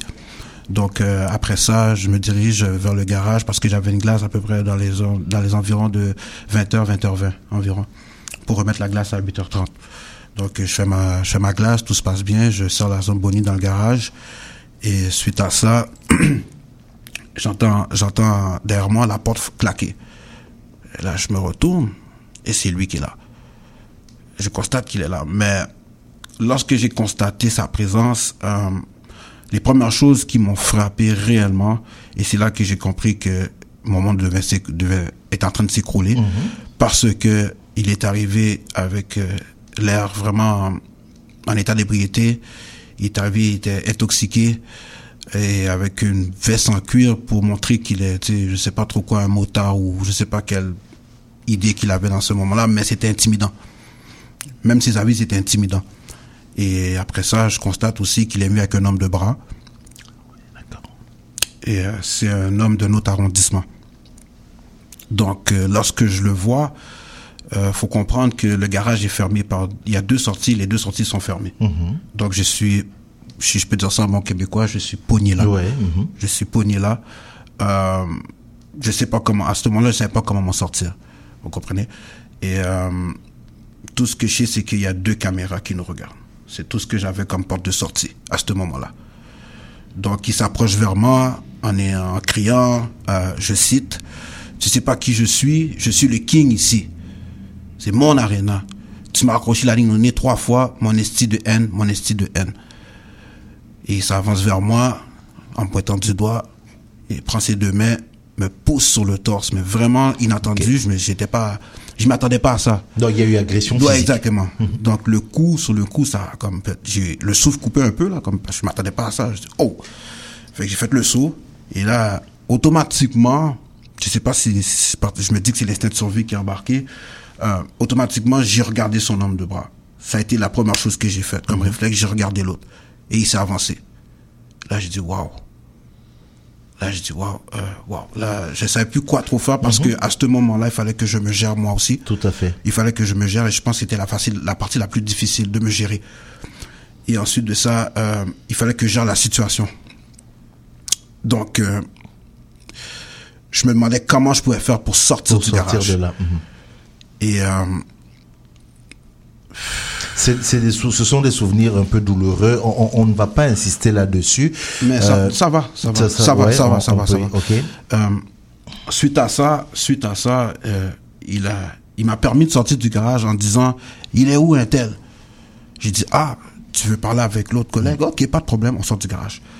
Donc déjà là, je pouvais un petit peu respirer. Comprenez? Donc on est sorti par la porte de garage, la sortie 2, classe 2, qui amène à la classe 2. Et le soir, à la classe 2, c'est vraiment des activités euh, patinage artistique. Ok, c'est des enfants qui sont là. Tout à fait. Euh, en bas âge. C'est pas, ils sont, ils sont- en- des mineurs, excuse-moi, Mhm, des mineurs. Donc, lorsque je suis sorti du garage, vu son état, euh, puis j'ai oublié un petit détail pour faire comprendre, c'est qu'à un moment donné, pendant qu'il me créait les noms, il a mis sa main dans sa jaquette en me faisant penser qu'il y avait un, un, un truc, tu comprends? Déjà là, je savais que ma vie était en danger, mais lorsque j'ai sorti sur la glace 2, je me suis dit, écoute, je laisserai pas ce type-là atteindre les enfants. Moi, ma priorité, c'était les enfants. Parce que je savais pas à quel point qu'elle allait disjoncter. Donc, je me suis mis d'une C'est-à-dire façon... qu'au-delà de votre propre protection, vous pensez à celle des enfants Oui, qui sont dans- effectivement, dans la effectivement, effectivement, parce que je sais pas sous quel délire il est. Et que c'est moi qui est en train de gérer cette situation-là présentement. Je suis seul avec lui. Et euh, son homme de bras. Donc, euh, lorsque je suis sorti du garage par la porte 2 de la zone Bonnie, je me suis mis d'une façon côte à côte avec lui pour protéger euh, ses enfants, pour protéger s'il fait quelque chose ou quoi que ce soit, pour qu'il n'y ait aucun blessé des enfants. Je sais que c'est pas ma fonction, mais Ah, à ce moment-là, ouais, c'est ça, à ce moment-là, c'est Mhm. c'est les seuls repères que j'avais, vous comprenez? Donc on s'est dirigé vers euh, le vers l'entrée de l'aréna, mais on a passé par les portes, euh, si je peux dire ça comme expression, ça s'appelle le pro shop, où ce qu'on aiguise les patins et tout. Donc mes collègues étaient là. Et lorsque j'ouvre les portes, mes collègues, ils ont juste vu lui qui est là, mais juste en le regardant, on voit déjà qu'il y a quelque chose qui tourne pas rond. Donc, euh, suite à cela, il a sauté sur mon collègue. Il a sauté sur mon collègue. Euh, faut comprendre que mon collègue, c'est un grand balèze. Un grand balèze. Et, euh, euh, écoutez, il lui a sauté dessus. Et puis, bon, mon collègue a essayé de le maîtriser, mais d'une façon euh, pas trop, parce que, tu sais, on est au travail et tout, on a peur. Parce que quand tu vois une affaire comme ça, tu penses à ton travail, tu te dis, écoute, si je le frappe, je suis foutu. Je suis foutu, je, Je perds suis mon foutu. emploi. C'est mieux que tu prends le coup de poing que tu tombes à terre ou tu, tu subis la violence parce que tu as peur de perdre ton emploi. Ça aussi, c'est une pression. On avait toute cette pression-là. Lorsqu'il a sauté sur mon collègue, et je dis une chance qu'il a sauté sur lui parce que mon collègue, c'est un grand balèze. Je ne suis pas si grand que ça. Mais mon collègue a pu résister. Et euh, ils, se sont chamaillés et tout et tout. Jusqu'à temps qu'il était tellement intoxiqué que je crois que même euh, Mike Tyson a pu le frapper, ça aurait rien fait.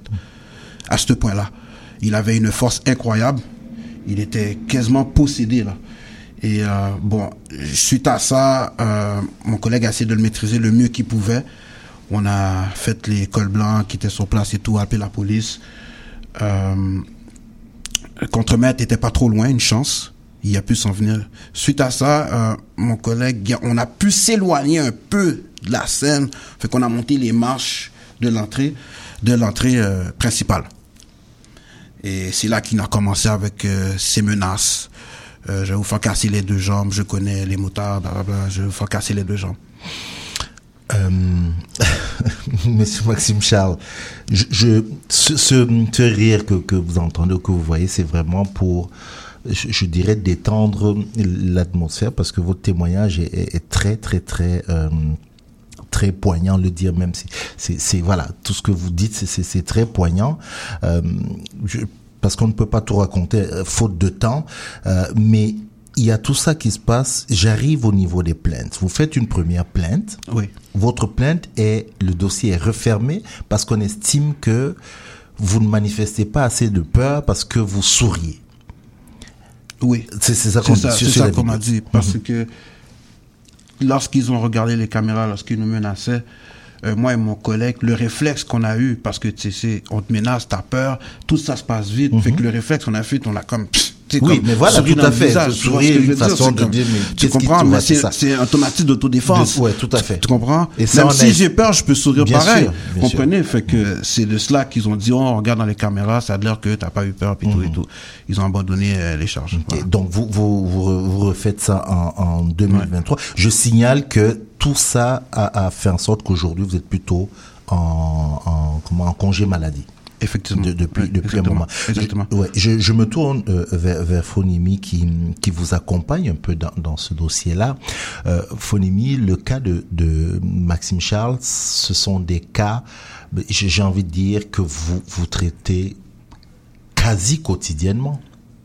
Qu'est-ce qui, ou, j'exagère, que- que- dans son cas précis, que- qu'est-ce que ça vous dit? Que- Qu'est-ce que, comment vous voyez ça? Comment vous, vous analysez ça? Ben, premièrement, merci de m'avoir invité ici. Euh, Vous savez, depuis juin 2021, quand l'école bleue, noire et arabe de Montréal-Nord nous ont appelés pour parler de leur euh, situation et surtout avec toute la reconnaissance du racisme à, à Montréal-Nord, on a aussi appris beaucoup d'histoires vraiment choquantes. Par exemple, à Montréal-Nord, il y avait un employé noir, une code bleue noire, qui s'est fait pointer une carabine par un collègue blanc en milieu de travail, menace. Et là, il n'y a aucune sanction, aucune accusation criminelle.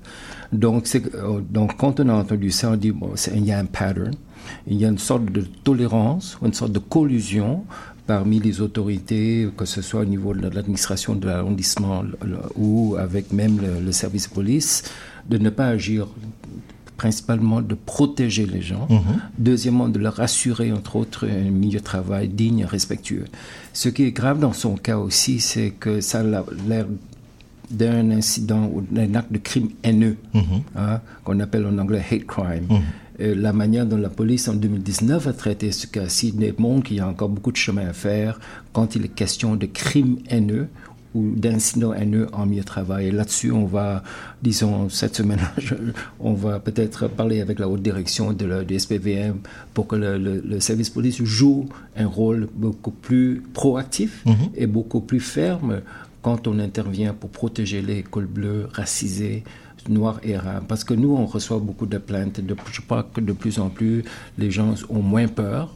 Euh, les gens commencent à sortir de l'ombre pour réc- réclamer justice et réparation. Et je crois que M. Charles aussi. On, on, s'est- on, a commencé à travailler ensemble depuis début mai, parce que vous êtes Oui. venu nous voir. Et c'est là qu'on a essayé de mettre le tout ensemble et pour démontrer que tout au long, le racisme systémique se manifeste par les failles au sein de tous les systèmes disponibles.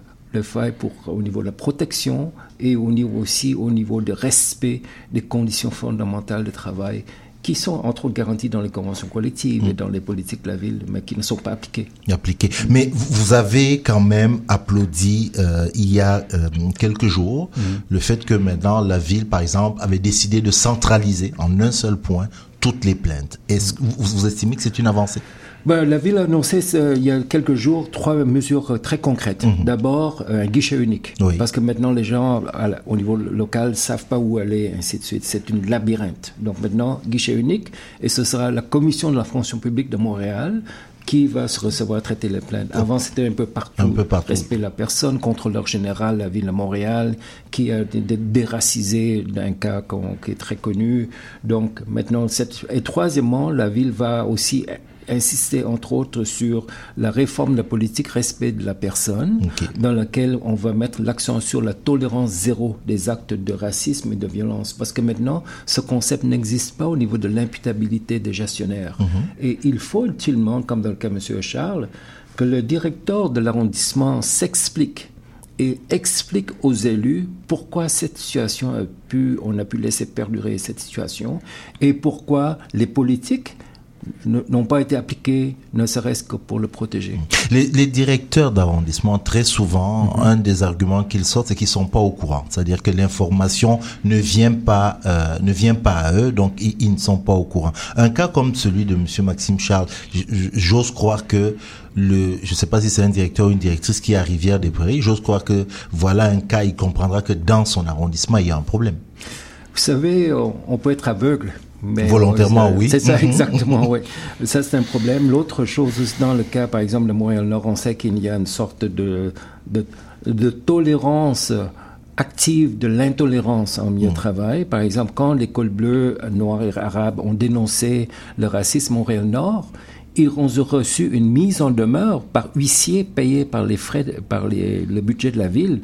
Donc, la direction locale ne peut pas plaider ignorance. Je crois qu'éventuellement, c'est ça dont on parle quand Mme Olivier a annoncé il y a quelques jours la- l'imputabilité, la tolérance zéro. Pour nous, on demande que ça soit appliqué immédiatement. On ne peut pas attendre. Il faut que les gestionnaires, les cadres, les superviseurs, les contremaîtres soient responsables et soient tenus imputables. Sinon, ils pourraient perdre leur emploi, ils peuvent être suspendus ou ils peuvent être rétrogradés, mais absolument euh, le contrôle de la qualité de vie des gens, la protection des travailleurs commence par là. Tous tous ces cas-là, euh, euh, euh, m'amène à... Je, vais oser utiliser un terme peut-être pas adéquat, mais finalement, c'est ça qui me vient un peu. Il y a une forme d'omerta dans les arrondissements face à ces cas de, de, de de, de discrimination, de harcèlement. Je sais que le mot que j'utilise, je, je l'utilise à, bon escient, mais à force d'entendre ce genre de choses, et, et, et vous le dites aujourd'hui, grâce au travail que vous faites, les gens commencent à parler, des gens comme Monsieur Maxime Charles viennent vers vous, mais jusqu'ici, il y avait comme quoi une forme d'omerta de, de, de- de- des institutions Oui, euh, vous pouvez dire ça, moi je dirais une forme de collusion, une forme de tolérance passive et même active euh, de l'intolérance. Et dans tout ça, on se pose des questions. Les élus, où sont-ils Euh, Les administrateurs, les directeurs des arrondissements, où sont-ils Euh, La police, où est-elle Et finalement, les syndicats, où est-il on ne peut pas laisser nos... Vous savez, vous savez, les cols bleus sont vraiment essentiels pour notre qualité de vie au De- de dans cette Mhm. ville. On n'y pense pas, mais vous, vous- vous voyez tout ça dans, chaque jour quand vous promenez dans, dans votre quartier. Mais comment ça se fait que ce genre de situation existe et euh, perdure au fil des ans Et comment ça se fait qu'on a dû attendre tellement longtemps? Je crois qu'avec le leadership de Madame Olivier, avec l'administration actuelle, il y a une, une véritable volonté de faire quelque chose. Donc nous, on espère pouvoir contribuer avec des idées concrètes. L'une des choses qu'on veut faire changer le- le- immédiatement, c'est qu'on arrête de traiter les cas de harcèlement racial comme des cas de harcèlement psychologique. Parce que le risque de traiter un cas de racisme comme du pur harcèlement psychologique, c'est qu'on déracise le problème Tout- exactement. et qu'on évacue les dimensions systémiques qu'il faut apporter dans les conditions de travail, dans les structures des relations de travail. Harcèlement psychologique, c'est en vertu de la loi sur les normes de travail, alors que harcèlement racial, c'est en vertu de la charte des droits et libertés de la personne. Je, je, je voudrais vous proposer quelque chose parce qu'on doit aller à la pause et je vais vous garder encore cinq minutes s'il vous plaît. On va aller à la pause et puis au retour justement je veux que vous reveniez un peu sur cette notion harcèlement psychologique, harcèlement racial. On fait une pause et puis on, on, on revient tout de suite après. Voilà, vous écoutez toujours euh, Néo-Québec euh, sur euh, CIBL. Je suis en compagnie de Monsieur Maxime Charles, qui est un employé de la ville de Rivière-des-Prairies, ouais, Rivière-des-Prairies, Pointe-aux-Trembles, et Monsieur Foniemi, directeur général du CRAC. On, se séparait, Foniemi, vous, essiez, vous, étiez en train de nous expliquer quelque chose, parce que face à ces situations-là, aujourd'hui, vous, vous travaillez avec on va dire quoi, grosso modo une trentaine, hein, un peu plus de, de travailleuses et, et travailleurs municipaux, et ça dans plusieurs arrondissements de, de la ville. Et vous avez mis, vous, en avant euh, cinq propositions euh, précises où vous pensez que euh, la mise en application de ces cinq propositions tout de suite pourrait changer beaucoup de choses. Et parmi elles, donc, il y a ce que vous nous expliquez, euh, la différence entre harcèlement racial et harcèlement euh, euh, psychologique.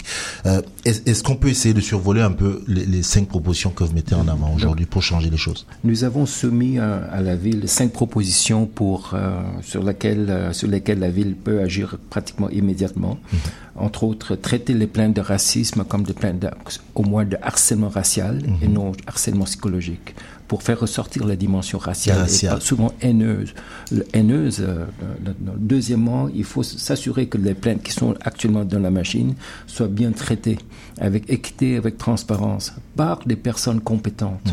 L'une des choses, j'aimerais glisser aussi, qu'il faut absolument que les personnes qui travaillent dans le traitement des plaintes dans la division, que ce soit respect de la personne ou des enquêteurs externes que la ville embauche, il faut que ce soit des personnes aussi racisées qui Qui que- dans, dans le... le tout à l'heure actuelle, il n'y Oui. a pas beaucoup de personnes qui travaillent comme enquêteurs et qui est avocat. La troisième chose qu'on demande aussi, c'est qu'il faut absolument que le SPVM revoie son rôle pour intervenir efficacement et rapidement lorsqu'il y a de violence en milieu de travail. Quand je parle de violence, on parle de violence tant physique que psychologique, Mm. hein, parce que c'est très important cette dimension. Comme dans le cas de la violence sexuelle, on est à l'heure de Me Too. Oui. donc il faut absolument euh, aborder la question de la violence psychologique des personnes qui sont harcelées. L'une des choses aussi que nous avons mis de l'avant, c'est euh, la- de restructurer la commission de la fonction publique de Montréal à l'heure actuelle, qui va recevoir le, le mandat de traiter les plaintes de discrimination et de racisme, que d'abord les commissaires, les membres de la commission ne reflètent pas la diversité de notre ville.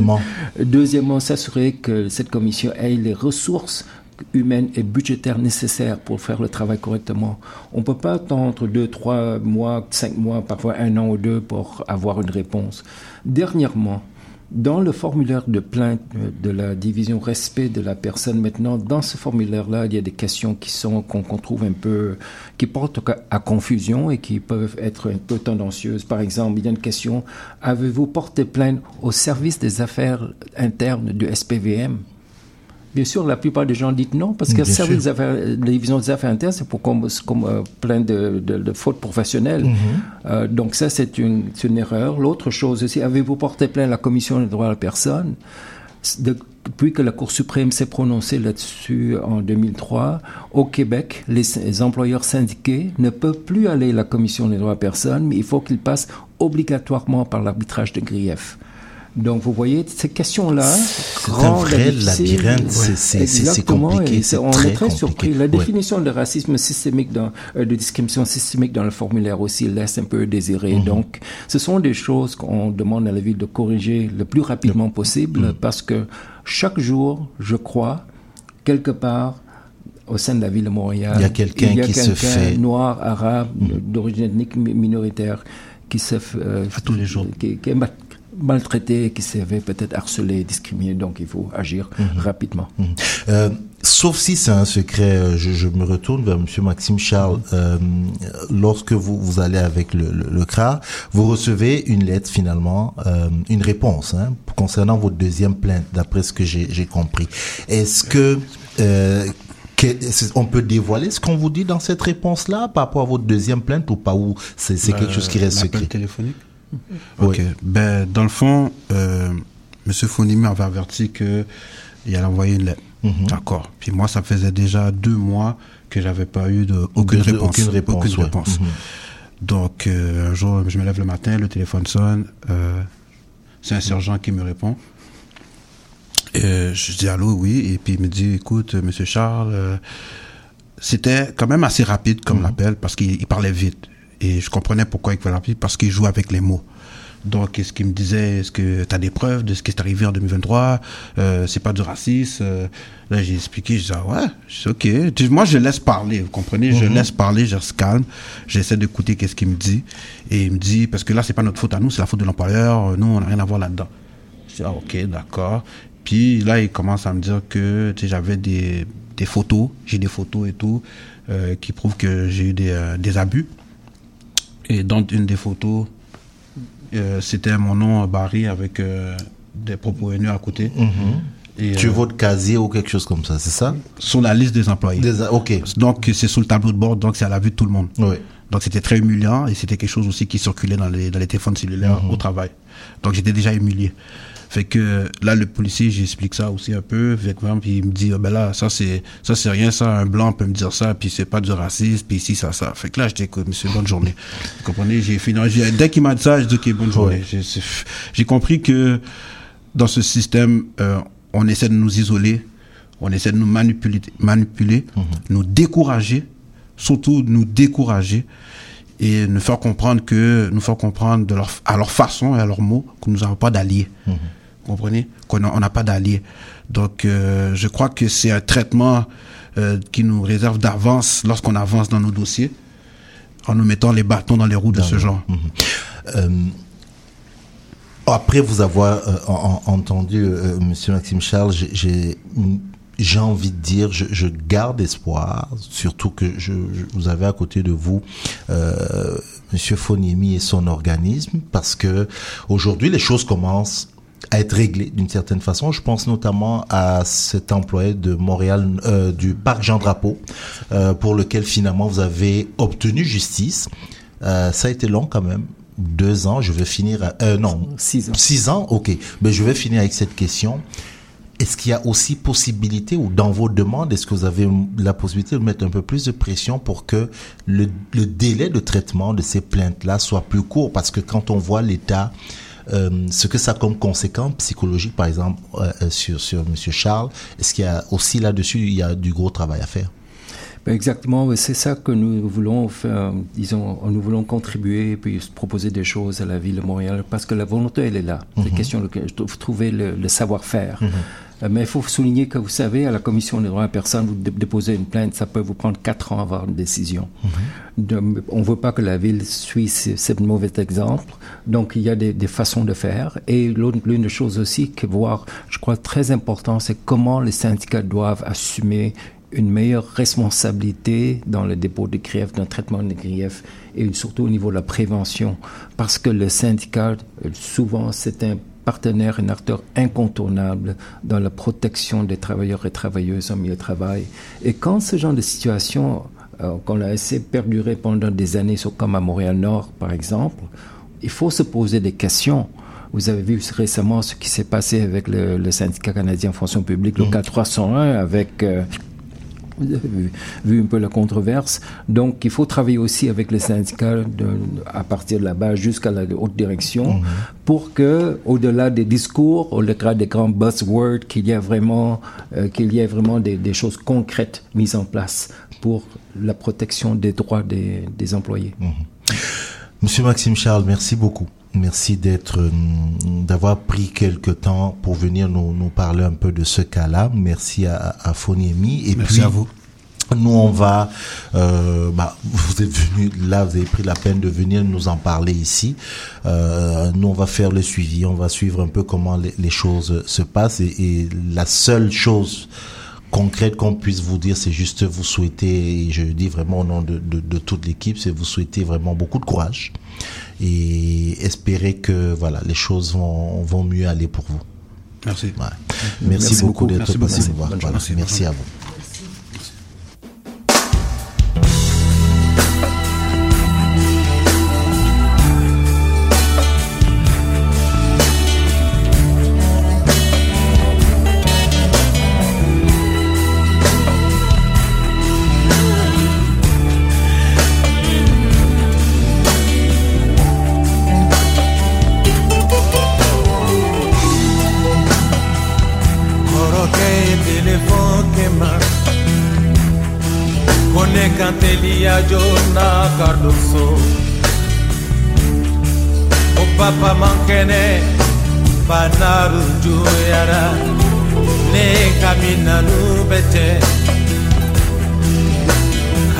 come again.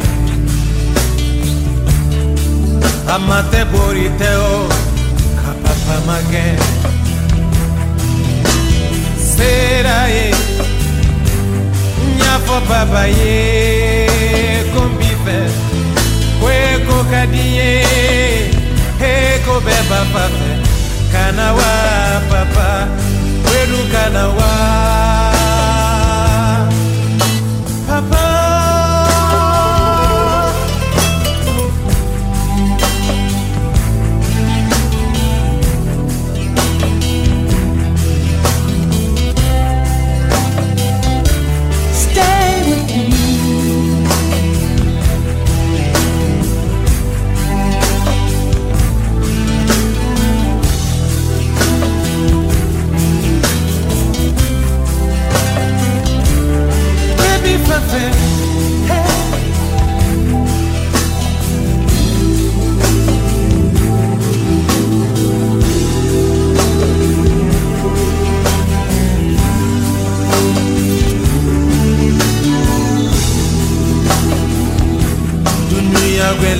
bani na papa. Jombe seka wadide mina na biworode kokana jigela losi sayaduma na nsima papa. Fɛnte bolo ati nɔfɛ mɔgɔ bolo. Eyala edusatɔ ka kobati kɔsa kosa Sabudolube ye papa. Olube kasino olo kubife Kweko kaduye Uya obeti pempa Orubeti kanubari Agana ye Oh papa. Papa Papa ekala soma Oko beba pale Kweko kakibé ieko te papa kanawa papa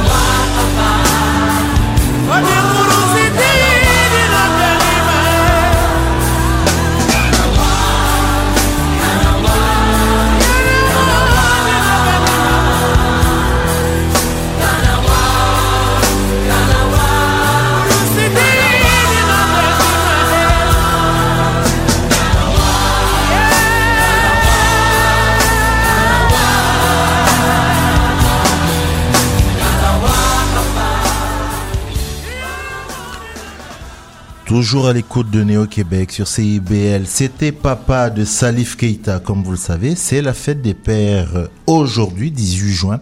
Même si, je, je le dis comme ça en passant, hein, je suis dans ce studio, euh, il y a toute une équipe autour de moi, mais je vous le dis, je n'ai même pas reçu, je n'insiste pas là-dessus, même pas un petit souhait. Alors, on parle sans cesse des différents festivals, euh, des franco, du jazz, euh, bref, tous ces festivals. On a même parlé du festival euh, Nuit d'Afrique qui va euh, avoir lieu bientôt, mais on oublie que le Centre des musiciens du monde a une programmation tout aussi éclectique et qui s'étale sur euh, une plus grande période. Bonjour Sandra Gassana. Bonjour Cyril. Comment vas-tu? Ça va très bien. Et là, Sandra, aujourd'hui, tu veux nous parler de ce centre des musiciens du monde que je ne connaissais pas du tout. Vrai Euh, non, je connaissais pas du tout. Euh, c'est vraiment une découverte. J'ai hâte de t'entendre là-dessus. Euh, disons les choses. Ah, en plus, tu avais une surprise pour nous, Oui. mais qui risque de. euh, bref, Mhm. Par- parle-nous du centre, euh, du centre, euh, voilà. Le fameux Des centre musiciens des du monde, musiciens ouais, du quoi. Alors, pour ceux qui connaissent pas, en fait, il est même. Alors, je vais vous dire où est-ce que vous pouvez le trouver. Il est situé au deuxième étage du presbytère de l'église Saint-Enfant Jésus, sur la rue Saint-Dominique. Ok, je peux t'arrêter deux secondes. J'espère que tu vas être concentré jusqu'à la fin parce que je le dis aux auditrices et auditeurs, il y a des visiteurs autour de la de l'émission. Sandra a toute la famille autour. Je, je vous dis pas, c'est-à-dire que j'espère qu'elle va finir sa chronique. Et, et- et- et va, on salue la famille, on salue la famille qui est avec nous. On vous a toujours dit ça, on est aux deux. Alors Sandra, vas-y, dis-nous. Oui, je suis heureuse d'avoir ma famille et ma maman qui est arrivée il y a deux, Ah, trois c'est jours maman. du Bon, on Rwanda. dit, oh, ok, on dit bonjour à ta, mais ta maman doit rentrer en studio, écoute. Euh, allez, raconte-nous, dis-nous rapidement Exact, donc ça va être dur de me concentrer pendant quelques Concentre-toi, minutes concentre-toi. pour vous parler du Centre du musicien du monde, donc qui est euh, sur le plateau Mont-Royal, Saint-Dominique, euh, Laurier, dans ce coin-là. Et qu'est-ce que c'est? C'est un grand centre avec une grande salle multifonctionnelle pour des concerts, des conférences, des ateliers. Il y a des espaces aussi pour des cours euh, d'instruments, des répétitions musicales. Et il y a une terrasse avec une vue sur la fontaine du parc La Haye. Et retenez bien ce parc La Haye parce que c'est de ça que je vais vous parler aujourd'hui. Le Centre des musiciens du monde a euh, une mission qui se décline en trois volets. Mhm. Donc il y a le volet artistique, donc il y a des programmes de résidence où des artistes viennent travailler, collaborer ensemble, des artistes qui viennent de partout dans le monde. Il y a un volet social pour des rencontres, des échanges, mais aussi des partages. Et il y a un volet pédagogique, donc euh, des cours euh, de plusieurs instruments, que ce soit le pandero, la guitare et j'en passe, des conférences aussi qui se tiennent là-bas. Alors, il y a quelques semaines, d'ailleurs je voulais vous en parler au mois de mai, c'était les 19, 20 et 21 mai, il y avait le Festival des musiciens du monde. Et durant ce festival-là, il y avait un artiste aussi que j'avais repéré qui s'appelle Deo Munyakazi. Oh, je pensais que tu allais nous parler d'un artiste brésilien. Non, pour une fois, les amis, je fais une pause du Brésil. Oh my god, même moi, ça va me faire du bien.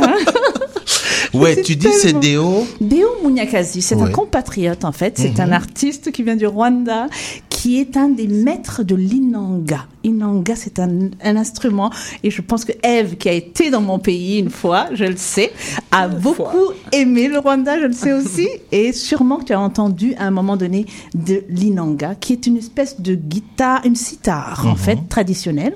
Et ce fameux Deo Munyakazi, c'est un des grands maîtres de l'inanga. Il devait être avec nous aujourd'hui. Je ne sais pas s'il va pouvoir arriver, mais c'est pas grave. Je vais quand même vous parler de l'offre du festival. Donc, il y a eu le festival au mois de mai. Et depuis le 29 mai, il y a ce qu'on appelle l'offre du festival des musiciens du monde. Musiciens d'ici, musiciens d'ailleurs. C'est ça le nom cette année. Et pendant ce off du festival, il y a eu, il va y avoir, il y a encore en ce moment 32 concerts dans le parc La Haye, le fameux parc dont je vous parlais, qui, euh, avec, qui donne euh, sur la terrasse. Du 29 mai au 21 juillet, donc, il y aura plusieurs, euh, plusieurs jours, enfin, à partir de 17h, des spectacles dans le parc. Certains spectacles sont appelés Rythme du monde, d'autres sont appelés Contes du monde, d'autres sont appelés Chants du monde, et il y a aussi des duos du monde. Donc vraiment, c'est ça qui, qui alterne. Beaucoup hein, de collaborations, en fait, hein, ouais, Oh, Dieu, c'est Mhm. incroyable. Et justement, notre artiste Deo Munyakazi va jouer le 22 juin à partir de 17h. Ok. Et ça va s'appeler Chants et mélodies du Rwanda. Euh, et en plus de lui, il y aura euh, Adam Adaou, que vous connaissez probablement. oui. Gota Lago, que vous, vous avez sûrement euh, entendu parler de lui. Oh oui. Jelly Tapa, hein, Mhm. la fameuse Jelly Tapa. Donc ça va être euh, voilà des soirées en plus des Franco, en plus du festival de jazz qui, qui, qui s'en vient, les nuits d'Afrique, etc. Ce festival euh, Centre des musiciens du monde va vraiment, je pense, avoir un, euh, ouais, sa place aussi dans la, Ouais. dans la dans la liste des festivals à Montréal. Hmm. Ouais. Tu sais, tu, tu en parles et ça me rappelle euh, comment je suis en train de penser à, à, à Palina, Mhm, qui doit mhm. être quelque part dans le nord Oui, du Québec. Si- sur un bateau, Palina, t'es où? C'est hein. à Tadoussac ou- Elle est sur, Oui, ah, carrément, elle est carrément sur un bateau. Sur un bateau, mais dans le coin de Tadoussac, Ah bah, dis donc, la chanceuse. Non, mais tu sais, euh, la, la chronique, elle, elle a fait sa chronique euh, euh, il y a deux semaines, je pense. Mhm. C'était sur l'accessibilité de l'art. Et puis elle disait, vous savez, vous pouvez créer votre propre art, vous pouvez aller, euh, il y a les grands festivals, mais vous savez, il y a plein d'espaces dans lesquels euh, euh, vous pouvez aller, il y a des artistes qui s'expriment. Est-ce que ce, ce festival est gratuit? Et gratuit, c'est ça. Voilà, ça c'est important à le mentionner. Ouais. Gratuit, 17 heures. Donc après le travail, vous Mhm. pouvez vous diriger vers le plateau Mhm. et découvrir des, des, des, des artistes. En fait, c'est des espèces de combinaisons. Je me rappelle pour le festival au mois de mai, Néo, Deo Munyakazi avait collaboré avec une artiste qui s'appelle Janelle, Janelle Lucie, qui, qui est une soprano. Euh, donc, qui vient de Nouvelle-Écosse, avec un artiste qui vient de l'Iran, Reza Abahi, Mm. qui vient de l'Iran, Carrie Bursey, qui vient de Québec. Donc, il y avait Iran, Québec, Québec, euh, Nouvelle-Écosse, Rwanda. Tout ça, ça, mélangé. ça devait être vraiment. un- un quelque chose de, C'est ouais, de- c'est de- que à Montréal qu'on peut avoir ces mélanges musicaux et euh, je pense qu'on va avoir un bel été euh, tant que la, température collabore hein, Mhm. Ouais. parce que parfois c'est on, pas évident. On aurait aimé avoir, il nous reste quelques minutes, Déo. Non, mais on vous promet, Oui. prenons, on prend l'engagement. Exact. De, c'est sûr, on a déjà annoncé qu'il va être à ce spectacle, à Mhm. ce festival-là. Oui, oui. Mais euh, on prend l'engagement qu'il vienne quand même parce que moi, Linanga, je voulais le voir et l'entendre dans, dans le studio. On va vous expliquer. Déo est vous savez où nous sommes. hein. Nous sommes à, à- à- comment, au coin Sainte-Catherine, Saint-Laurent. Vous savez qu'il y a le gros festival. Donc, Déo a sûrement débarqué d'un Uber Tesla, peut-être, comme Malia. Et il, est rentré dans, dans un espace. Et à propos de, de spectacle, euh, Sandra, j'étais euh, vendredi. Faut que tu me parles de ça. Il faut Richard que je te parle de ça. Oh, oui, j'étais voir euh, Richard qui, Mhm. qui est revenu au, au- à Montréal depuis, ça faisait 13 ans. Ah ouais. Oui, parce que bah, les dernières fois qu'il est venu, c'était avec le, le festival de jazz. Donc ça faisait 13 ans qu'il n'était pas revenu. Mais cette fois-ci, il a été euh, invité par euh, un producteur, ou des producteurs, mais un producteur camerounais. C'était au Rialto. Euh, écoute, c'était quelque chose de... Ouais, c'était quand même quelque, ça, ça faisait du bien de, revoir euh, Richard Bonin en live euh, comme ça là sur une scène. Bon, alors disons les choses comme elles sont. Est-ce que Léo, est-ce qu'on a un petit sonore euh, de ce spectacle là dans dans dans de sonore Richard Bonnat quelque part là dans dans ouais. Euh, je, vais juste vous faire pour qu'on écoute. Est-ce que est-ce qu'on peut écouter juste un petit bout de, de ce qu'il y avait comme ambiance?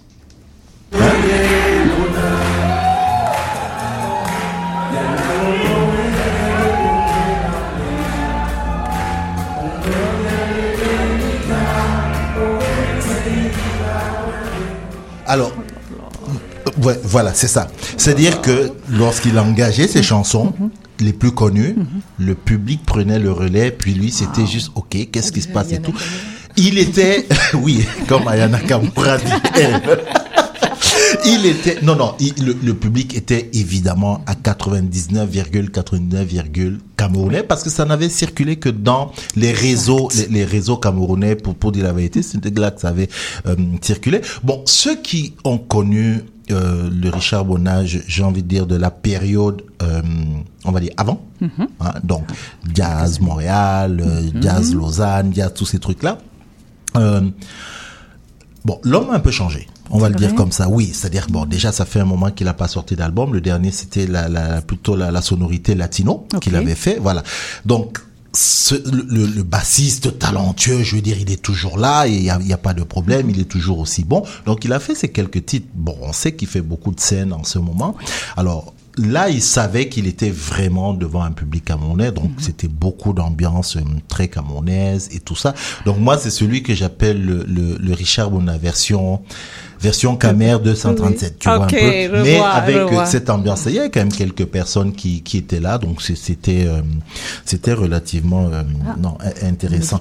Bon, les amis, il nous reste euh, à peine trois minutes juste pour se dire au revoir. On va dire au revoir à, à, à nos, on va dire merci d'abord à nos à nos invités. Merci à Fatima Gabriela Salazar Gomez, qui est la présidente du comité logement Montréal Nord, mais qui est surtout euh, chargée de, de, de projets au sein de, de Woodstock, surtout projet euh, logement avec euh, son pro- leur projet d'immeuble à immeuble, super voisine là, euh, et qui vous invite le 21, euh, non, Le le 24, 24, le 24 Pour le au- au Festiwood. Festiwood, au Wood, Oui. ça c'est à Montréal Nord, et merci encore, vraiment merci à, à Foniemi, mais surtout à Maxime Charles pour le témoignage qu'il vient de, de livrer, euh, de livrer là, et puis euh, voilà, on va, on va faire, euh, on lui dit merci, qui, oh, l'invité de Sandra Deo a- arrive quasiment à la fin de l'émission. Je vous ai dit, il s'est perdu dans les festivals et tout. Mais c'est pas grave. On, On va, on le reprendre. recevoir. ouais, on va, on va le recevoir une autre fois vraiment avec plaisir. Donc vraiment, merci, merci à eux. Euh, nous, on va faire le suivi. Euh, Malia, est-ce que on, tu penses qu'on va on peut l'annoncer ça? Bref, on, on- on va faire le suivi. Donc même Malia, euh, comment dire ça? On, on va faire le suivi. C'est une histoire là qui vient de nous marquer euh, euh, énormément. Donc on va faire le suivi. Euh, Sandra, Oui. euh, je te dis merci. Merci à Euh, toi. Tu vas aller discuter. Avec Déo. Mhm. Déo, on te salue. Je me permets de te tutoyer. On te salue. euh, de l'autre côté, on voulait voir l'Inanga. Je suis très fâché, je le dis. Je voulais voir l'Inanga. Mhm. Merci beaucoup, Eve. Euh, le 24 juin, tu vas faire la fête. Je le sais. tu vas faire la fête. Et le Probablement. 1er ju- juillet, tu vas pas déménager, mais c'est déménagement. C'est ce que j'ai compris. hein. Oui, c'est déménagement, je vais sûrement aider quelqu'un. Voilà, c'est ça, c'est c'est déménagement. Euh, ah, la Tesla est là. Ah, c'est pour Malia. Le- bah, Pour bien finir si la. Tesla Uber est là, Mon Uber est là. le, le Uber, Je le l'ai Uber commandé en de, le Uber de Malia est là. Malia, et je je peux pas partir sans te poser la question. Le Oui. dimanche dernier, j'ai oublié. Oui. Il y a un projet là où tu es comme une forme de marionnette que tu as fait avec Urbania. Oui. Est-ce qu'on a une minute pour que tu nous en parles rapidement Rapide, Tu as à rapide. peine une minute avant à que une minute, ok. Ouais, Léo nous coupe le, le, le, son là. C'est un projet sur euh, la conspiration. En fait, euh, mon euh, ma ma démarche à travers ça, et bon, c'est c'est ma démarche, mais ça a été embelli par le réalisateur Alexandre Sarkis, par euh, le designer Kevin. Enfin, vraiment, c'est c'est vraiment un, un projet de groupe. Mais euh, mon idée principale, c'était de montrer que c'était facile en fait de tomber dans la conspiration, parce que souvent on regarde ça de l'extérieur en se disant oh ça va jamais être moi. On a comme un peu un, un sentiment un peu de supériorité, si je peux dire ça comme ça. Mais ça peut attraper absolument tout le monde. Où, où est-ce qu'on peut le- est-ce qu'on peut le voir? On peut le voir sur euh, bah, urbania.ca tout simplement. Sur urbania.ca, allez voir je suis ça. fan de cette Euh. Mal- Malia est une marionnette là, on voit comment elle est. C'est- magnifique, j'ai vu ça sur sa story, Ouais. c'est- c'est c'est vraiment magnifique. Merci Malia. Euh, Merci à toi. on se dit, euh, nous on se dit, euh, on salue euh, toute la famille euh, partout. où elle- La famille, voilà, on salue la famille Gassana, maman qui est venue du, du, du Rwanda, Oui, qui est venue à Montréal. Il fait chaud, Rwanda, mais elle a un pull. Hein, hein, maman, elle a un pull. Voilà. Euh, mon nom est Cyril Abariga. Ekwala. Je suis content de, de vous avoir accompagné encore avec euh, l'équipe pendant deux heures. On remercie Léo. euh, qui nous a assuré la mise en onde de cette émission. Et n'oubliez pas, le 24 juin, allez faire la fête. Juste, je termine pas sur une note négative. Demain, le 19, le 19 février, euh, 19 juin, pardon, c'est la journée nationale de sensibilisation à la drépanocytose. On allait en parler aujourd'hui, mais c'est très important. C'est la journée nationale, de sensibilisation à la drépanocytose. Euh, vous savez qu'il y a l'association de l'anémie falciforme qui est dirigée par euh, Wilson Sanon. Euh, et c'est lundi demain la journée. Donc, c'est quelque chose qui touche énormément les populations racisées, particulièrement les populations noires, cette maladie-là. Donc euh, suivez ça. Et puis euh, vous dire quoi? Oui, vous dire, je vous dis le 21. Et le 21 juin, bah, c'est le solstice d'été. Donc euh, n'oubliez pas, intéressez-vous avec beaucoup d'humilité à la culture, à l'histoire euh, euh, autochtone. Et le 20 juin, la journée internationale des droits des réfugiés. Et le 20 juin, la journée, je vous ai dit, juin c'est le mois, la journée nationale des réfugiés. Voilà, merci Sandra.